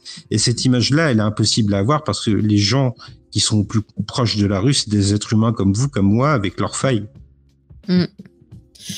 Non, mais je suis d'accord. Puis tu vois, on retrouve cette idée du pouvoir qui pervertit tout. Dès que un personnage a un peu de pouvoir sur euh, un autre, eh ben ça y est, son destin est, est un peu scellé, quoi. C'est Ouais. Mm, mm. Et c'est là encore une fois bah, que ça nous rapproche de, de la politique, c'est pareil, c'est ceux qui ont le plus gros des pouvoirs, et en fait ils se gardent tout pour eux, et ils s'en foutent d'écraser les autres. quoi. Ce qui est important, c'est leur bien-être, c'est euh, ce qu'ils renvoient, c'est leur apparence. Et en fait, la politique, c'est la somme de tous les problèmes qu'on a cités euh, tout au long de l'émission. Ils en sont la cause, et ils récoltent aussi ben, les, les conséquences de tout ça. Euh, ils piquent l'argent euh, aux personnes démunies pour s'enrichir à eux. Et c'est c'est fou. T'as- même si t'as ce personnage de Omar, par exemple, qui pique euh, l'argent euh, aux, aux méchants. Mais bon, il le redistribue. Enfin, si, il le redistribue un peu, mais il en garde Ouais, il aussi pour lui. Il distribue un peu autour de lui. Ouais, ouais. Mais euh, enfin, à part ça, Ça tout le reste c'est la politique, ouais. quoi. C'est ouais, ouais. Tout le reste, c'est la politique, et c'est. Je trouve que c'est eux les pires pour moi, parce que oui, les dealers, ils sont violents, ils font leurs conneries, machin et tout, mais euh, les politiciens, c'est pire parce que eux, euh, sous prétexte de se cacher derrière euh, une loi, sous prétexte de se cacher derrière bah, des des privilèges, bah, ils font des trucs encore plus horribles. Ils détruisent la vie de plein de gens. Ils, poussent des enfants à la rue. euh, ils, rendent, euh, ils rendent bah, des gens drogués parce qu'ils sont tellement désespérés que ils se tournent sur les drogues pour oublier leur mal-être. Euh, ils, sont toujours là, quoi. Dès qu'il y a un truc qui va pas, ils sont là à pourrir tout le monde. T'as un petit peu d'argent, bah, ils vont te le prendre parce qu'il faut des impôts pour soi-disant nettoyer la ville, alors qu'en vérité ils font rien. Et c'est c'est le plus révoltant et le plus dégoûtant. Et encore une fois, bah voilà le, le personnage euh, donc euh, ah de Game of Thrones, j'oublie toujours son nom là, avec James merci. Mais c'est le plus gros dégueulasse de, de la terre parce qu'il est là, il vend de hein. l'espoir. Ah non mais pas le pire moi ce qui m'énerve c'est que le mec il vend de l'espoir à des gens qui, qui sont complètement désespérés. Oui, Et une envie, fois il qu'il a leur euh, écoute, et ben il les enfonce. Non mais il les enfonce quoi. Et c'est c'est non mais c'est dégueulasse, c'est un gros arnaqueur. Enfin ça me moi ça m'a ça, ça m'énerve quoi parce que c'est horrible euh, de, de promettre à quelqu'un qui qui en peut plus, qui est dans le mal-être, de lui dire ah vas-y si tu votes pour moi tu vas aller mieux et puis en fait de l'enfoncer encore plus dans euh, bah, dans son caca au point où t'as des persos qui, qui en finissent crever quoi. Et, et, et ça m'a ça ça finit de m'achever dans mon énervement. Et c'est là que je me suis dit allez révolution on va foutre le feu. Non mais je déconne hein, on va mettre le feu. Mais bon quand tu vois ça, après, moi, je comprends que, par exemple, aux États-Unis, bah, il y a eu des gens qui votaient pour Trump, euh, qui se soient énervés et tout ça, parce qu'ils se sont sentis tellement abandonnés, tellement trompés par les politiciens que, bah, ils en sont venus à faire des mesures désespérées. Et là, dans la série, bah, les mesures, mesures désespérées, c'est peut-être de donner en contrepartie du pouvoir à tous ces dealers, à tous ces, ces criminels, plutôt que, voilà, d'essayer de trouver une autre façon de s'en sortir. Mais c'est, enfin, c'est, c'est hyper désespérant. Je sais pas comment le dire autrement, mais ça me fait de la peine, voilà. Euh, Vas-y Spike, je crois que tu voulais parler. Ouais, je voulais souligner un autre phénomène, c'est le, le fait que accéder à des pouvoirs politiques à Baltimore, c'est pas une fin en soi, euh, c'est un tremplin en fait. Une fois Mhm. que Carcetti il est élu maire de Baltimore, son Ouais, rêve c'est de gouverneur. gagner Annapolis. Ouais. Euh, voilà, ouais. Et euh, en fait, c'est un, un truc assez euh, ancré euh, dans la ville de Baltimore, c'est le fait que Baltimore c'est dans le Maryland Mhm. et euh, ce qu'on ne perçoit pas dans la série, c'est que le Maryland c'est euh, l'État qui a le plus haut taux de revenus par habitant. Par contre, Baltimore c'est une des villes les plus pauvres des États-Unis, donc il y a une vraie fracture entre l'État du Maryland et la ville de Baltimore. Et du coup, Annapolis, qui est un idéal politique, c'est aussi un idéal de train de vie supérieur. Et c'est aussi lié au fait que euh, Baltimore est très proche de Washington à, à vol d'oiseau. Et on va voir quelquefois Washington qui est aussi montré comme un idéal. Euh, ça se voit par euh, le fait que Lester, à un moment, il va pour investiguer. Et ça se voit aussi à travers les personnages du FBI qui sont toujours une espèce d'Eldorado euh, au bout des enquêtes de police. Euh, confier un dossier au FBI, c'est presque vu comme une victoire. Donc en fait, accéder à un pouvoir politique à Baltimore, c'est un tremplin. Et Carcetti, dès qu'il va devenir maire, il va espérer plus. Il y a cette espèce d'appât du gain toujours de plus en plus gros. On lui parle même à un moment d'être euh, futur candidat à la présidence, si vous avez bonne mémoire. Ouais, ouais. Donc euh, c'est vraiment euh, Baltimore, on, on s'en fout en fait quand on est politique. Moi, on n'a rien, Mm. rien affiche. Ce qu'on veut, c'est euh, faire notre mandat du mieux possible, faire le moins pire et essayer de, de s'élever dans cette sphère de la politique qui s'auto-alimente. Non, mais c'est horrible parce qu'en fait. c'est que euh, les Davis, moi, je trouve vraiment qu'ils arnaquent tout le monde. ouais. Et au moment où il, on, et enfin, on se dit, ah, ça y est, il va enfin tomber. Enfin, on va, on va, il va, il va morfler pour tous les trucs qu'il a fait. Au final, il, il arrive à s'en sortir. Euh, euh, il se, je crois qu'il se, fait- il se refait élire à la fin. Non, il y a pas une connerie comme ça? Oui. Oui, je crois qu'il s'en sort, mais c'est non, mais c'est scandaleux. Mais si tu si tu vois en fait les vraies personnes qui ont à cœur la ville de Baltimore, on les empêche d'avancer, on les empêche d'être en position de faire quelque chose. Regarde, le flic que j'aime bien là, qui fait ses petites chaises, et ben le le gars, il est hyper compétent. À un moment, il fait tout un dossier pour montrer qu'il y a des politiciens véreux, et on lui dit bah va te faire foutre. Ah ouais. Et en gros, lui dit non mais attends, t'as fait ton boulot de flic, mais ça va pas. Et oh ouais, ça va pas dit. Et euh, du coup, bah il en a tellement marre qu'il fait ses chaises, il les vend sur internet et voilà. hein. Cédric Daniels. Ouais, pareil. Le, le professeur Abaddon. pour- Mm, mm. Mm. Euh, donc euh, qui euh, donc au début est un est un petit lieutenant. euh, non, il est pas. Non, il est major, je crois au début. Puis après, il finit. Il est lieutenant, il je crois au début. Je crois, tout à la fin. Ouais, il était lieutenant, je crois au début. Ouais, et donc qui lui a un, un temps soit peu pas trop corrompu, et puis au final il, il se fait un peu corrompre par par son ambition quoi. C'est c'est c'est abusé. Il y a vraiment tu personne n'est à l'abri de la de la corruption. Et ça, puis même t'avais euh, l'adversaire là de comment il s'appelle? Cerruti, Carcetti. c'est- Carcetti, je vais y arriver un jour. Carcetti là, son adversaire là, hein, euh, qui, il avait l'air de, de, bah, il avait l'air compétent, il avait l'air de se soucier vraiment. Enfin, il avait l'air Ah, plus calme. qui il bosse, Ouais, qui il met un poignard dans le il dos. met un beau poignard dans le dos. Ah bah voilà, c'est la petite. Mais et tu te dis lui, il pourrait faire quelque chose et en fait il se fait bouffer aussi. Enfin, c'est ce que te dis, t'as l'impression que les gens qui pourraient vraiment faire quelque chose, ben on les bloque parce que euh, c'est pas normal qu'il y ait des personnes positives qui fassent quelque chose. C'est euh, le pouvoir à nous les corrompus et puis vous allez vous faire voir. J'aime bien quand le maire il rase son bouc en se disant Mm. ouais, ah, le, le, le, le premier maire hein, quand il, quand il se bat contre Carchetti. Ouais, celui qui aime bien avoir des, des gâteries dans son bureau. Ah oui c'est vrai j'avais oublié ça. Ah ouais. C'était con cette scène. Mais c'est vrai parce que tu vois, moi je me suis mis à penser, je me suis dit, mais si tout le reste des États-Unis ça fonctionne pareil, mais comment vous voulez que ce pays s'en sorte? Et après je me suis dit, Oh, mais en France, avec tous les trucs qu'on voit, qu'on entend et tout, mais si c'est tout le temps comme ça, bah nous aussi, comment vous voulez qu'on s'en sorte?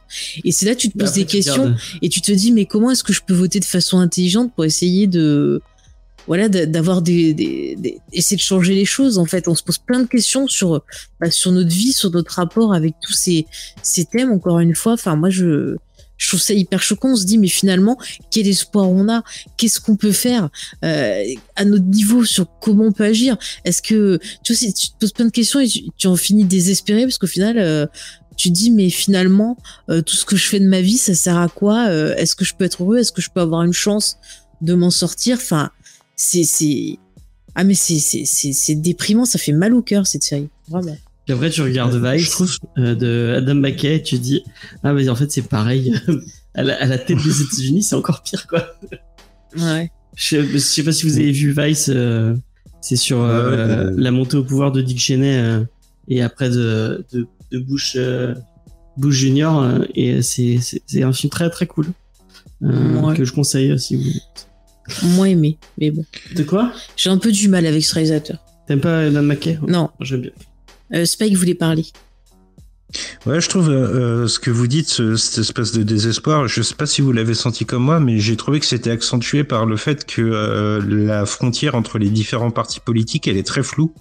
Euh, donc on sait qu'aux États-Unis, c'est euh, c'est biparti essentiellement, démocrates contre républicains.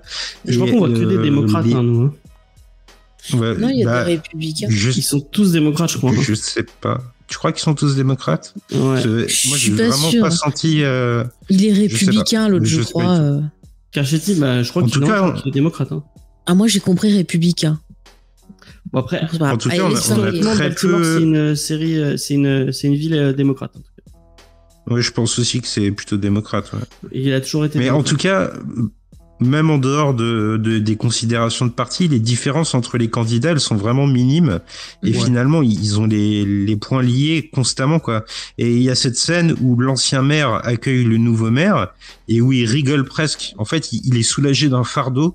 Il lui dit maintenant c'est à toi d'assumer la merde et c'est la merde c'est pas euh, moi qui suis grossier c'est une image qui est Ah, employée oui. dans la série et euh, et il y a cette espèce de sentiment que c'est pas un nouvel élu qui arrive au pouvoir, c'est un nouvel employé qui hérite de quelque chose qui est de toute façon euh, impossible à soigner. Quoi. Mhm. Et ça. même, il y a l'image de Burrell qui, euh, au final, tu te dis, ah, c'est le dernier des mecs corrompus. euh, il, il, euh, il fait tout pour, euh, pour, euh, pour euh, final, euh, se- juste faire continuer le système euh, qu'il a qu'il a mis en place avec ce côté très autour des stats et tout. Et au final, quand il, quand il va pour se faire euh, un peu évincer, tu te rends compte qu'en fait non, peut-être qu'au début il avait autant l'envie de, de changer que bah, l'avait Carchetti, mais qu'il a autant les les les les, les, les points liés par tous des, les pouvoirs qui qui euh, qui qui, euh, qui est autour de lui euh, et que bah au final euh, mais en fait on est tout- dès que t'es t'arrives au pouvoir tu il faut il faut tellement prendre de, de compromis et de et de et de et, et devoir gérer avec plein de plein de trucs différents que bah tu te fais Mm. niquer quoi non je peux je peux Oui, oui, oui. Oui, Ouais, oui, je, ouais. je suis d'accord avec toi. hein. Mais souvent, on a l'impression que les personnages, ils, euh, ils passent des pactes avec le diable. Ouais, ouais, c'est il fausse, quoi. Mm. C'est, vrai, même comment c'est filmé. Souvent, je, je sais pas si, enfin, moi, ça m'a marqué, mais je me rappelle que dans le côté politique, il y a souvent euh, des gros plans ou des plans qui vont mettre en avant le regard des personnages. On a vraiment l'impression que chacun se jauge, essaie de lire en, en l'autre et proposer justement euh, bah, un pacte, quelque chose qu'il va pas pouvoir refuser. Euh, tu vois qu'il essaye de deviner ce que veut la personne pour pouvoir justement lui proposer ce qu'il veut et le mettre dans sa poche. Enfin, c'est vraiment ce, ce côté-là, moi, qui, qui m'a marqué dans, dans la politique. Euh, vous voulez rajouter autre chose sur la politique? Parce que Je pense qu'on a Non. fait pas mal le, le tour. C'est pas qu'il y a des choses que t'as pas dit que tu veux rajouter? En général, Ouais, c'est ou si tu vois des choses que tu veux dire euh, dans la politique moi j'aurais bien voulu. euh, Ah, la, politique, non. Euh, D'accord. Alors dis-nous ce que tu voulais dire. Euh, Il y a une scène, moi, qui m'a vraiment interpellé, et c'était Mhm. peut-être pas le cas la première fois, mais ça m'est euh, là quand j'ai revu la série pour l'émission, elle m'a vraiment euh, euh, marqué. Euh, c'est la confrontation entre Omar et euh, Bunk, Mhm. euh, où en fait à un moment Bunk, euh, pour avancer dans son affaire, est obligé de dialoguer avec Omar, et il y a cette confrontation entre deux identités afro-américaines euh, assez marquées et assez opposées, et Mhm. finalement ils sont obligés d'en venir à dialoguer pour avancer. Donc on a Omar qui est euh, un gangster dans toute sa splendeur presque on pourrait dire et euh, Bunk en fait c'est plus implicite mais on comprend que c'est un afro-américain qui a eu une éducation euh, assez aisée. On dit par exemple au début de la série euh, qu'il a fait partie d'une équipe de lacrosse. Alors lacrosse c'est un sport qu'on n'a pas trop en, en Europe mais c'est un truc plutôt euh, de gens fortunés. hein. Voilà, hein. c'est Mhm. quelque chose qui se pratique dans les universités cotées. Et il y a cette rencontre entre deux Amériques afro-américaines euh, sur un banc euh, qui discutent et euh, qui sont dans un échange où personne n'a raison en fait. Et c'est une scène qui m'a euh, troublé, on peut dire, qui m'a marqué parce que euh, il y a enfin ce dialogue, cette réunion, et malheureusement, on verra quelques épisodes plus tard que cette réunion, elle va déboucher sur des conséquences dramatiques pour Omar. Mais euh, il y a le sentiment, moi j'ai eu ce sentiment en tout cas, que dans cette scène-là, Simon et Burns, ils essayaient de d'inviter à l'union et de dire que peut-être que la solution à tous ces problèmes qu'on a exposés plus tôt, c'est euh, d'arrêter les divisions et de dialoguer les uns avec les autres. Alors je suis Mhm. peut-être un peu utopiste, hippie sur les bords, hein, vous allez me dire, mais euh, moi j'ai eu cette impression-là que c'était peut-être une note positive avant que la série devienne vraiment dans la noirceur dans ces derniers épisodes. Mais je suis d'accord avec toi parce que regarde quand t'as le, le petit jeune qui en a marre, qui en peut plus, qui parle pareil sur un banc avec euh, Magnuti, t'as ce côté aussi où t'as euh, ben, le flic et euh, le, le gamin euh, gangster qui s'unissent et qui essayent de discuter pour trouver une, solution. T'as même son son pote là, l'autre flic euh, qui, qui aime bien l'alcool aussi. À un moment c'est pareil, ils discutent. bah, c'est pas avec Omar aussi, je sais plus. Enfin, ils discutent aussi avec. euh, je crois que c'est avec Omar. Hein. Mais pareil, ils discutent ensemble dans le but justement de trouver une solution. Euh, ils ont tous cet ennemi co- commun qui est euh, le gars qui a remplacé, je sais jamais son nom, le gars qui a remplacé machin qui a l'entrée. C'est du Marlowe Stanfield. Voilà, lui, la Marlowe là. Et ben, ils ont cet ennemi commun et euh, ça permet à des groupes qui euh, normalement sont censés s'opposer, bah, d'ouvrir le dialogue et d'essayer de trouver un moyen de fonctionner ensemble. Et effectivement, à ce moment-là, tu te dis bah que euh, les choses pourraient changer, il pourrait y avoir de l'évolution et tout tout va se péter, tout va partir en couille parce que euh, le mal, on a l'impression, il peut pas être vaincu et il est là et on a on, on- on se dit Baltimore pourra jamais être tranquille quoi. C'est t'auras beau essayer de trouver des moyens de discuter bah ça partira en sucette. Mais c'est vrai que je suis d'accord avec toi le côté euh, unissez-vous bah, c'est intéressant quand tu vois des personnages bah, euh, comme les McNulty euh, qui s'unit avec euh, l'autre flic qui voilà qui est plutôt positif, qui s'unit, qui, qui parle avec d'autres gens aussi qui ont ce côté de vouloir un peu sauver Baltimore. Bah, à ce moment-là, les persos ils sont forts et ils réussissent à faire des, des, des actions importantes. Et, et, quand ils sont de nouveau séparés, bah, pouf, ça repart en sucette. je veux dire, fin de saison, ils arrivent à arrêter quand même comment il s'appelle euh, Sleeper Bell non Sleeper ah je vais Bell. je Ah, j'y arriverai Bell. pas. Euh, je vais l'appeler Idriss Elba et sa team.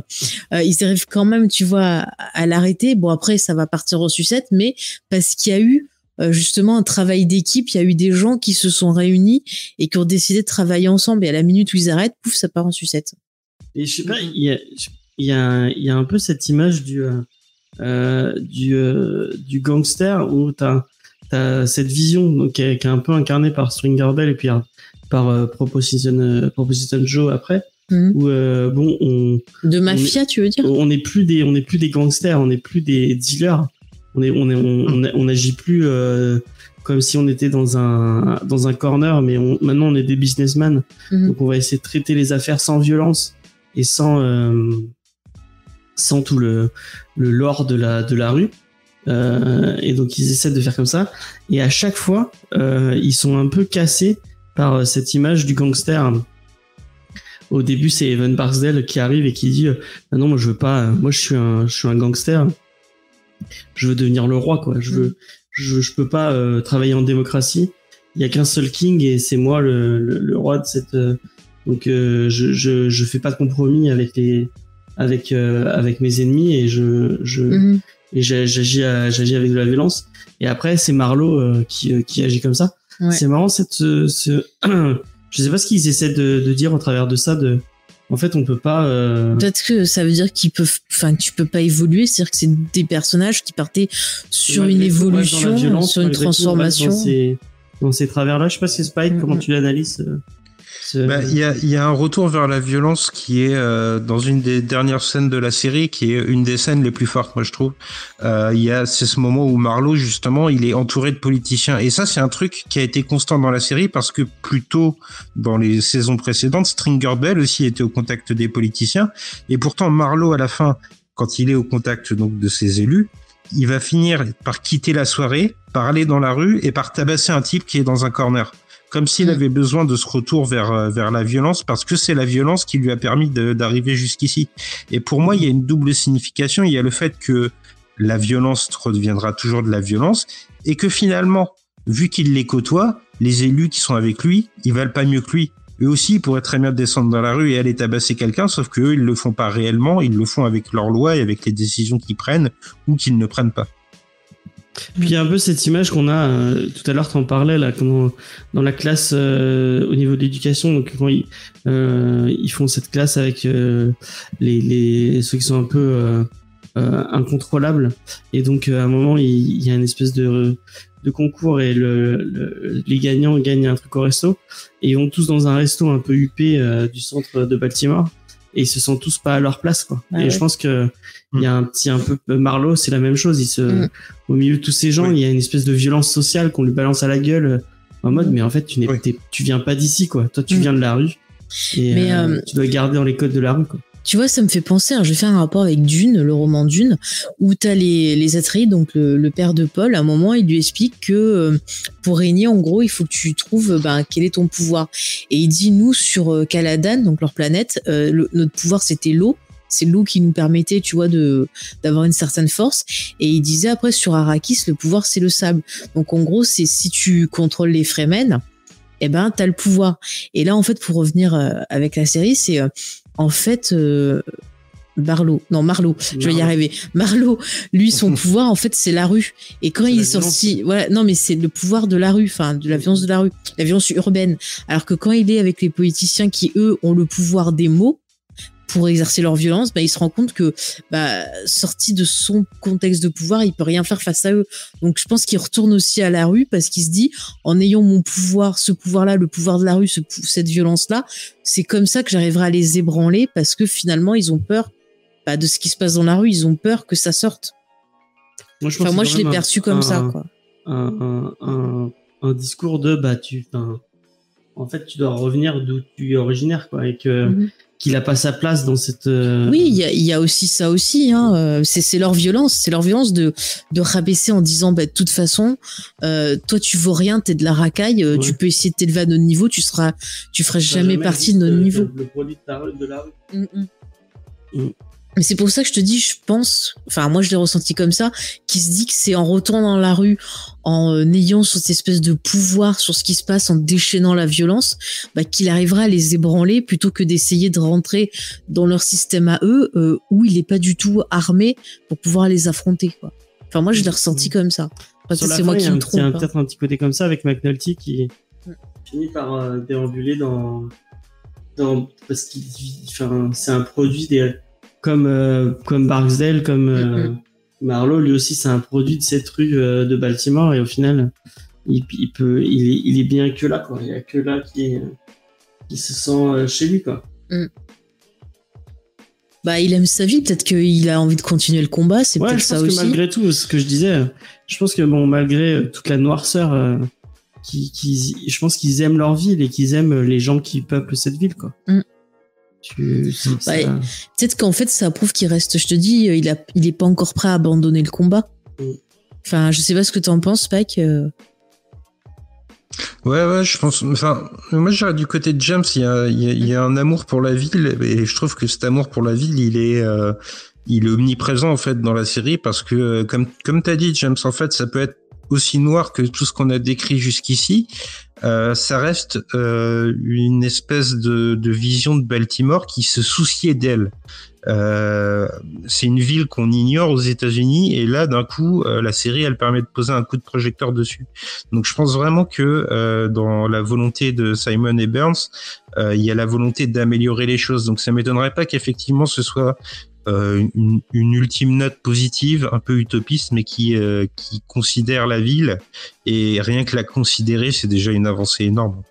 puis même ce qu'ils font de Bubbles euh, qui, bah, qui est un peu des- un, un- Mm. le seul personnage qui finit bien entre guillemets euh, même si euh, en vrai euh, si, si on Bah, lui, c'est le personnage qui est allé le plus bas pour. euh, Finalement, tu te dis, il faut aller, il faut aller super bas pour peut-être trouver le moyen de se Mm. relever, quoi. Enfin, ah moi je sais pas c'est, c'est- les- après, j'ai est-ce qu'il va réussir encore euh, les images du moment où il bute, euh, enfin, sans faire exprès, il bute le jeune, le Mm. jeune, euh, le jeune qu'il a, qu'il a mis sous son, sous son aile, qui, euh, bah, qui craque en, en prenant la, la, la drogue qu'il avait trafiquée là. Mm. Et puis euh, quand lui il le découvre, oh, c'est, cette scène elle est magistrale, elle est, moi elle m'a marqué au fer. Ah, mais l'acteur, il fait un super Ah, boulot. il est hein. tendre royeux, il est trop fort. Mm, mm. Mais c'est ça, malheureusement, c'est ça l'étincelle qui fait que bah il va plus toucher à la drogue et qu'il va commencer à s'en sortir. C'est parce qu'il est tombé tellement bas et ça l'a tellement choqué, ben que qu'il essaie de s'en sortir, mais il a quand même cette culpabilité, il n'arrive pas à en parler. Et je trouve que moi c'est ça qui m'a beaucoup touché, c'est qu'à la fin de la série, voilà, qu'il en parle. Ah, ouais, moi j'ai Tu- pleuré là. Moi, tu j'ai- te dis c'est horrible, c'est super dur, mais tu te dis peut-être que ce personnage-là, il va peut-être s'en sortir parce que c'est un personnage qui arrive à mettre des mots euh, sur ben, un acte qu'il a choqué, sur de la violence qu'il a subie, chose qu'arrive pas à faire d'autres personnages, surtout les jeunes. Oui, puis c'est le survivant. Euh, C'est, c'est comme tu dis, c'est celui qui est descendu le plus bas. Et, et on a parlé pendant tout le podcast de ces gens qui essayaient de s'élever et qui se brûlaient les ailes. Et bah Mhm. lui, c'est l'inverse en fait. Il est descendu aux enfers, là où la plupart des autres personnages sont morts à, à sa place, Mhm. et il réussit à accéder à quelque chose de supérieur parce que en plus quand il euh, donne son témoignage c'est dans une église et on sait qu'aux États-Unis euh, la religion c'est quelque chose d'important. Donc il y a une façon de tutoyer un peu le divin. Euh, il a une parole en tout cas. Euh, même pour sortir des considérations mystiques il a une parole une douleur à transmettre. Et c'est par la verbalisation par le témoignage parce qu'il témoigne aussi auprès d'un journaliste qui réussit à exister. Et je pense que ça va dans le sens de la série. C'est-à-dire que on pose un regard sur Baltimore, lui aussi pose son regard sur Baltimore, et grâce à cette verbalisation du personnage, et aussi grâce au travail de Simon et Burns qui pose un regard sur Baltimore, il y a une solution espérée. Mais en même temps, euh, c'est une scène que euh, j'ai parfois du mal à accepter, dans le sens où la série, elle est tellement dans le glauque avant, enfin dans le glauque il n'y a pas de visuel véritablement gore, hein, mais euh, dans le glauque du, du propos, que ça me semble presque. Ouais, voilà, ça me semble presque utopiste en fait. Euh, S'il y avait une prochaine saison de The Wire, je sais ce qui deviendrait ce personnage, et il serait pas positif quoi. Mais il serait mort. Donc, euh, Mais moi, euh, moi, je ouais, pense voilà. que euh, moi, c'est pire que ça. C'est-à-dire que je pense que vu qu'il y a l'article qui sort sur lui, il va devenir une espèce de symbole, euh, tu vois, peut-être de rédemption, et il peut être utilisé par les politiciens. Ça s'est vu, les politiciens qui utilisent des pauvres gens, Mm. euh, tu vois, dans leur campagne en disant, regardez, c'est le symbole qu'on a fait quelque chose, lui, il s'en est sorti, qui vont instrumentaliser l'histoire de quelqu'un. Et je me dis, cet homme-là, s'il se fait utiliser, Attends, je me dis, attends, attends, attends, je finis. Je, euh, je peux finir. Oui, non, mais Non, avant, après, tu réponds. Donc, je disais, le, le pauvre gars, euh, c'est, c'est, il est tellement fragile que s'il se fait instrumentaliser comme ça et qu'il découvre qu'en fait, euh, ben, il s'en fout de son histoire, effectivement, comme vous le disiez, il peut retomber bien bas.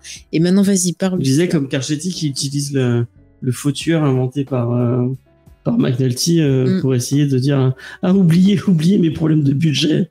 On a, on a un tueur en série. euh, vous me parlez de ça, mais attendez, on a un tueur, vous êtes inhumain. Tu c'est un peu ça en plus, je crois, quand il en oui, parle. il le dit, ouais, il y a un moment qui Ah ouais, c'est genre quoi, vous allez me parler de ça alors qu'il y a un tueur en série, mais ça va pas.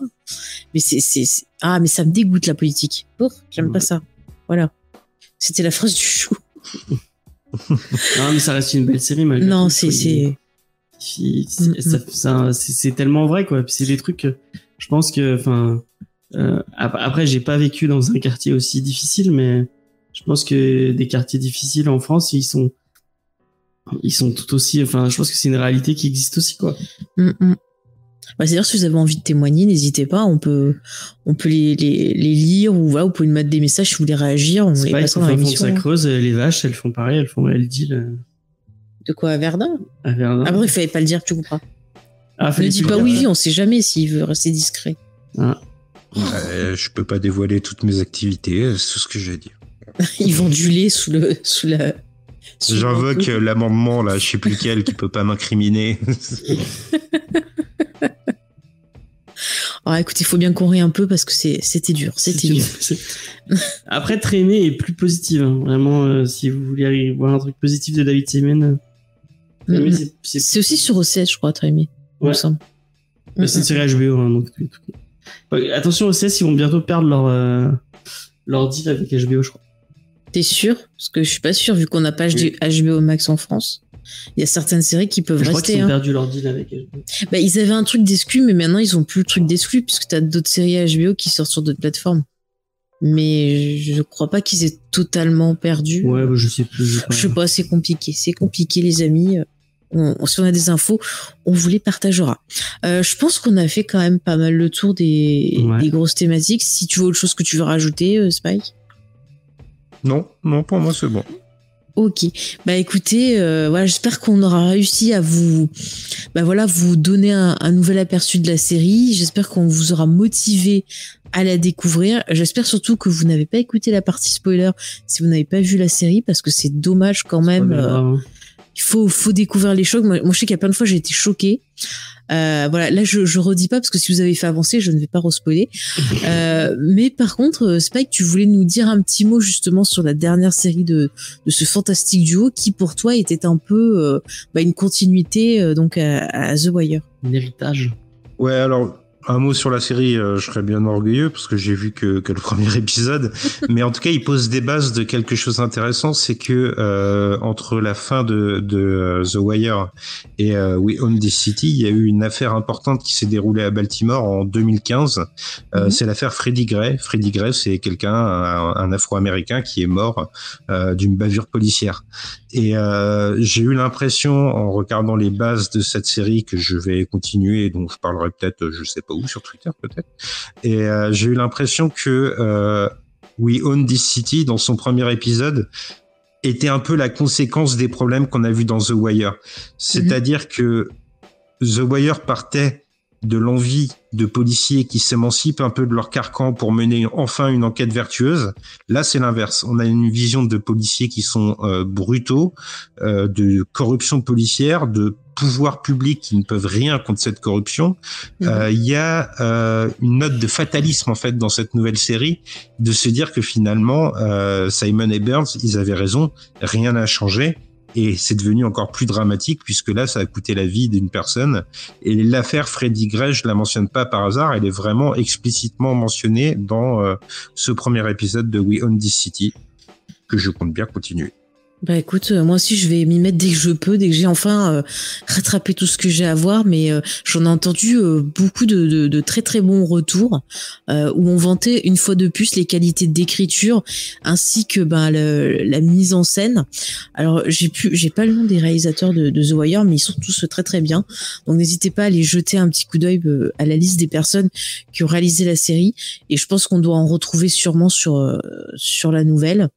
Mais ouais, en tout cas, c'est toujours voilà quelque chose qui marque beaucoup et les critiques et le public, même si c'est vrai, on l'a pas dit, aux États-Unis, euh, The Wire, euh, eh ben, euh, ne faisait pas de grosses grosses audiences. La série Ouais. avait même failli être annulée euh, entre la saison 3 et la saison 4 et euh, vraiment le, le le duo Simon et Bird ont dû limite se mettre à genoux euh, devant les patrons de de HBO pour que la série continue et ce qui l'a sauvé c'est justement euh, les retours critiques, les prix, les choses comme ça et euh, pour une fois euh, que que, que c'est ça pas une sert. série qui faisait pour l'audience, hein, c'est sûr. Mm, mm. C'est plus pour le prestige peut-être Ouais, et vendre des abonnements. De cette époque-là. hein. Mm.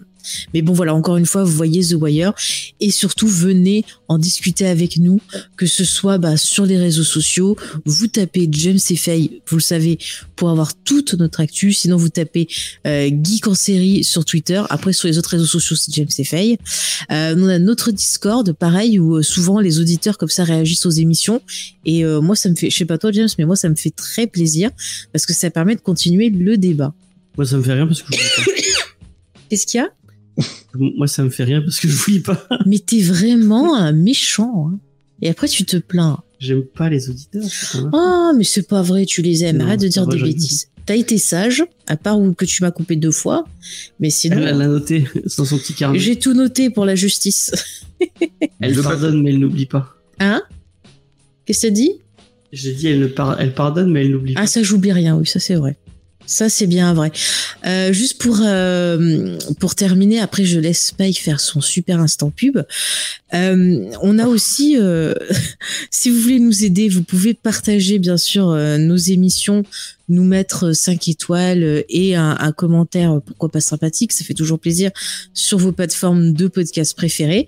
Et puis, bah, si vous voulez euh, nous aider, euh, bah, autrement, il y a aussi notre page Tipeee où bah voilà grâce à vos dons bah on peut améliorer notre matériel entretenir le site internet et aussi bah investir euh, bah par exemple dans Stream euh, Lab c'est ça James? Non, c'est pas du tout ça. c'est pas du tout ça comment ça je vais s'appelle parce qu'il dit n'importe quoi. Euh, mais je sais pas le nom de cet appareil récemment, on, a, on, on va, enfin, dans, dans pas trop longtemps, on va, se- je sais pas quand ça va sortir. Euh, En novembre, tu m'as dit, donc ça sera peut-être déjà fait du coup. Mais on va peut-être avoir une, un gros investissement à faire dans pas trop longtemps par rapport à l'émission, parce qu'on voudrait euh, investir dans StreamYard. ah Yard excusez-moi Euh, moi je connais rien C'est une solution pour euh, pour streamer les conversations et vous montrer et nous montrer en, en caméra euh, en stream. Mhm. Parce que je trouve pas de solution euh, euh, efficace autrement. Euh, donc euh, bah euh, malheureusement c'est une c'est une solution euh, qui n'est pas gratuite. Donc on va on va devoir euh, passer euh, à la caisse. Donc si vous voulez nous aider à à, à payer cette euh, cette euh, ce, ce, ce tru- ce truc pour les lives, ce serait sympa. Donc n'hésite pas à donner un peu sur le Tipeee, en sachant que nous on, on se fait pas du tout d'argent avec ces avec ces émissions, on fait ça juste pour euh, oui ce, ce qu'on touche c'est vraiment le on le re- voilà ce qu'on touche on le réinvestit Ouais, dans le matériel dans les le site voilà comme je l'ai dit. Et euh, bah voilà c'est vrai que si on peut euh, pouvoir bah, rendre les lives beaucoup plus jolis beaucoup euh, plus agréables aussi à écouter pour Ouais. vous ça nous permettra de proposer bah, pourquoi pas d'autres geeks conseillers en live comme je le disais précédemment euh, bah ça fait partie de choses qu'on me on me réclame souvent bah voilà de de d'avoir des émissions où vous puissiez euh, participer avec nous donc c'est vrai que moi ça me fait aussi plaisir mais euh, bah, c'est compliqué donc euh, si on peut trouver des solutions ce fera un plaisir bah, de refaire des lives avec vous euh, voilà et eh ben, puis suivez sur si vous voulez plus de live, suivez-nous sur Twitch. hein. Oui voilà sur la chaîne Twitch. de toute façon il y a tous les liens euh, en euh, description. Mm. Et juste pour finir, c'est vrai qu'à un moment, je pensais à faire une petite FAQ spéciale geek en série parce qu'on me pose souvent pas mal de questions et donc j'essaie toujours de répondre. Mais bon, je me suis dit, si jamais je reçois bah, pas mal d'autres questions, je peux les mettre de côté et vous faire une petite FAQ comme ça, tout le monde euh, a les réponses en même temps. Ça, me- ça me permettra peut-être de pas me répéter. euh, Parce que des fois, je reçois des questions un peu similaires. Donc, ben, n'hésitez pas à m'envoyer des questions. Si je vois qu'il y en a plein, je ferai ça. Euh, bah écoute Spike, on va te, te laisser euh, la parole si tu veux en profiter bah, pour te faire un petit instant pub.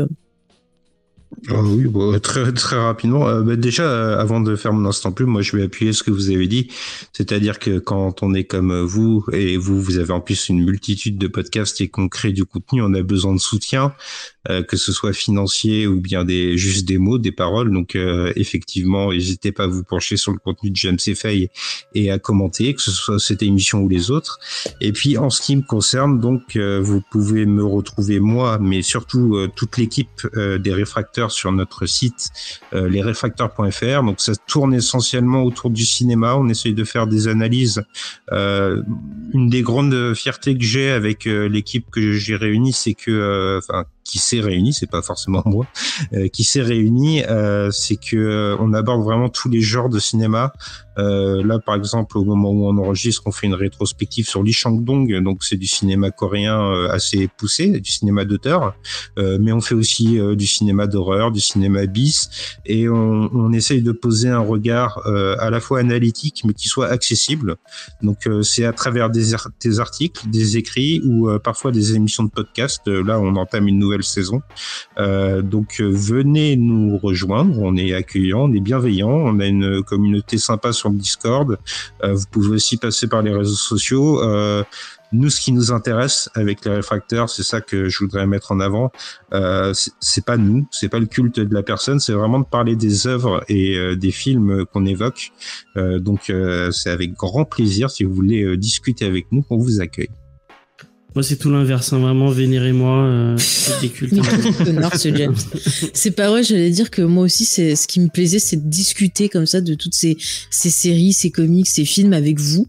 Moi, c'est pour ça au départ, encore une fois, qu'on qu'on a fait ces émissions, euh, bah, parce que bah, c'est vrai autour de moi, j'avais pas forcément des personnes qui bah, qui avaient envie de m'entendre parler.